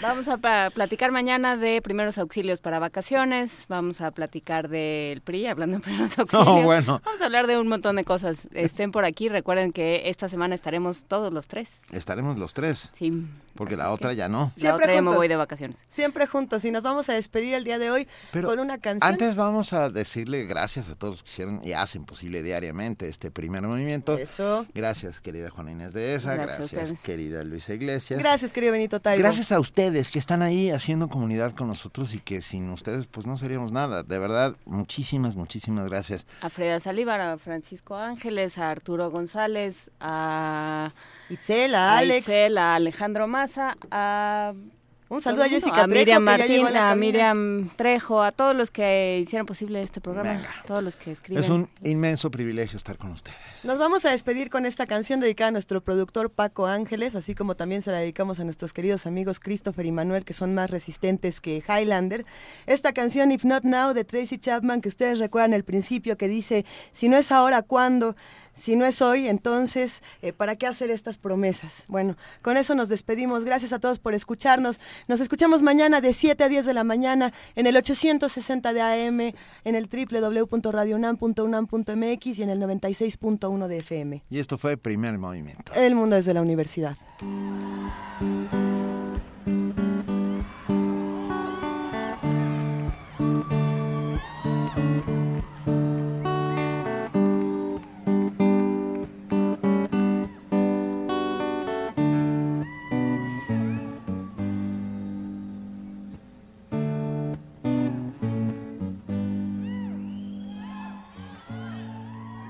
Not now,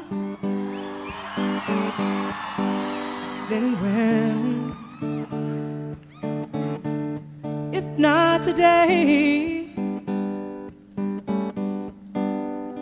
then why make your promises? A love declared for days to come is as good as none.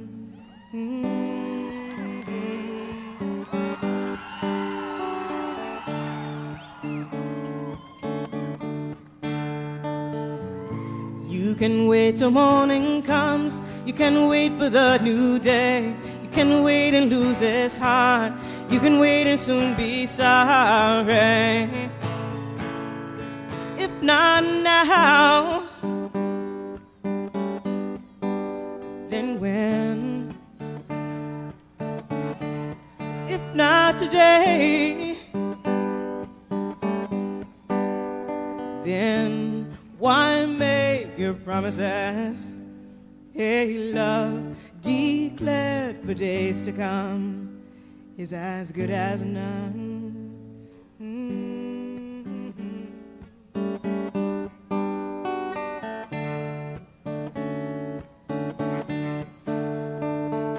Now love's the only thing that's free. We must take it where it's found. Pretty soon it may be costly. Not now, then when? If not today, then why make your promises? Hey, love declared for days to come is as good as none. Mm-hmm. If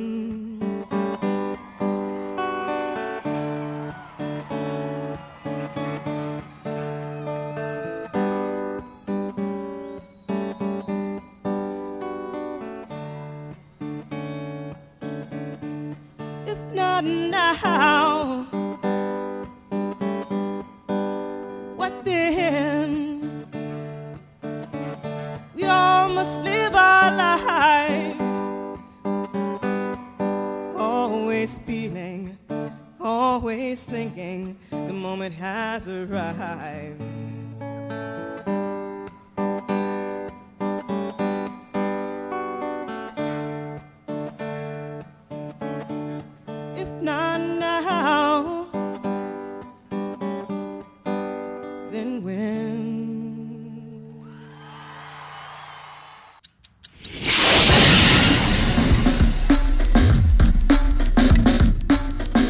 Radio UNAM presentó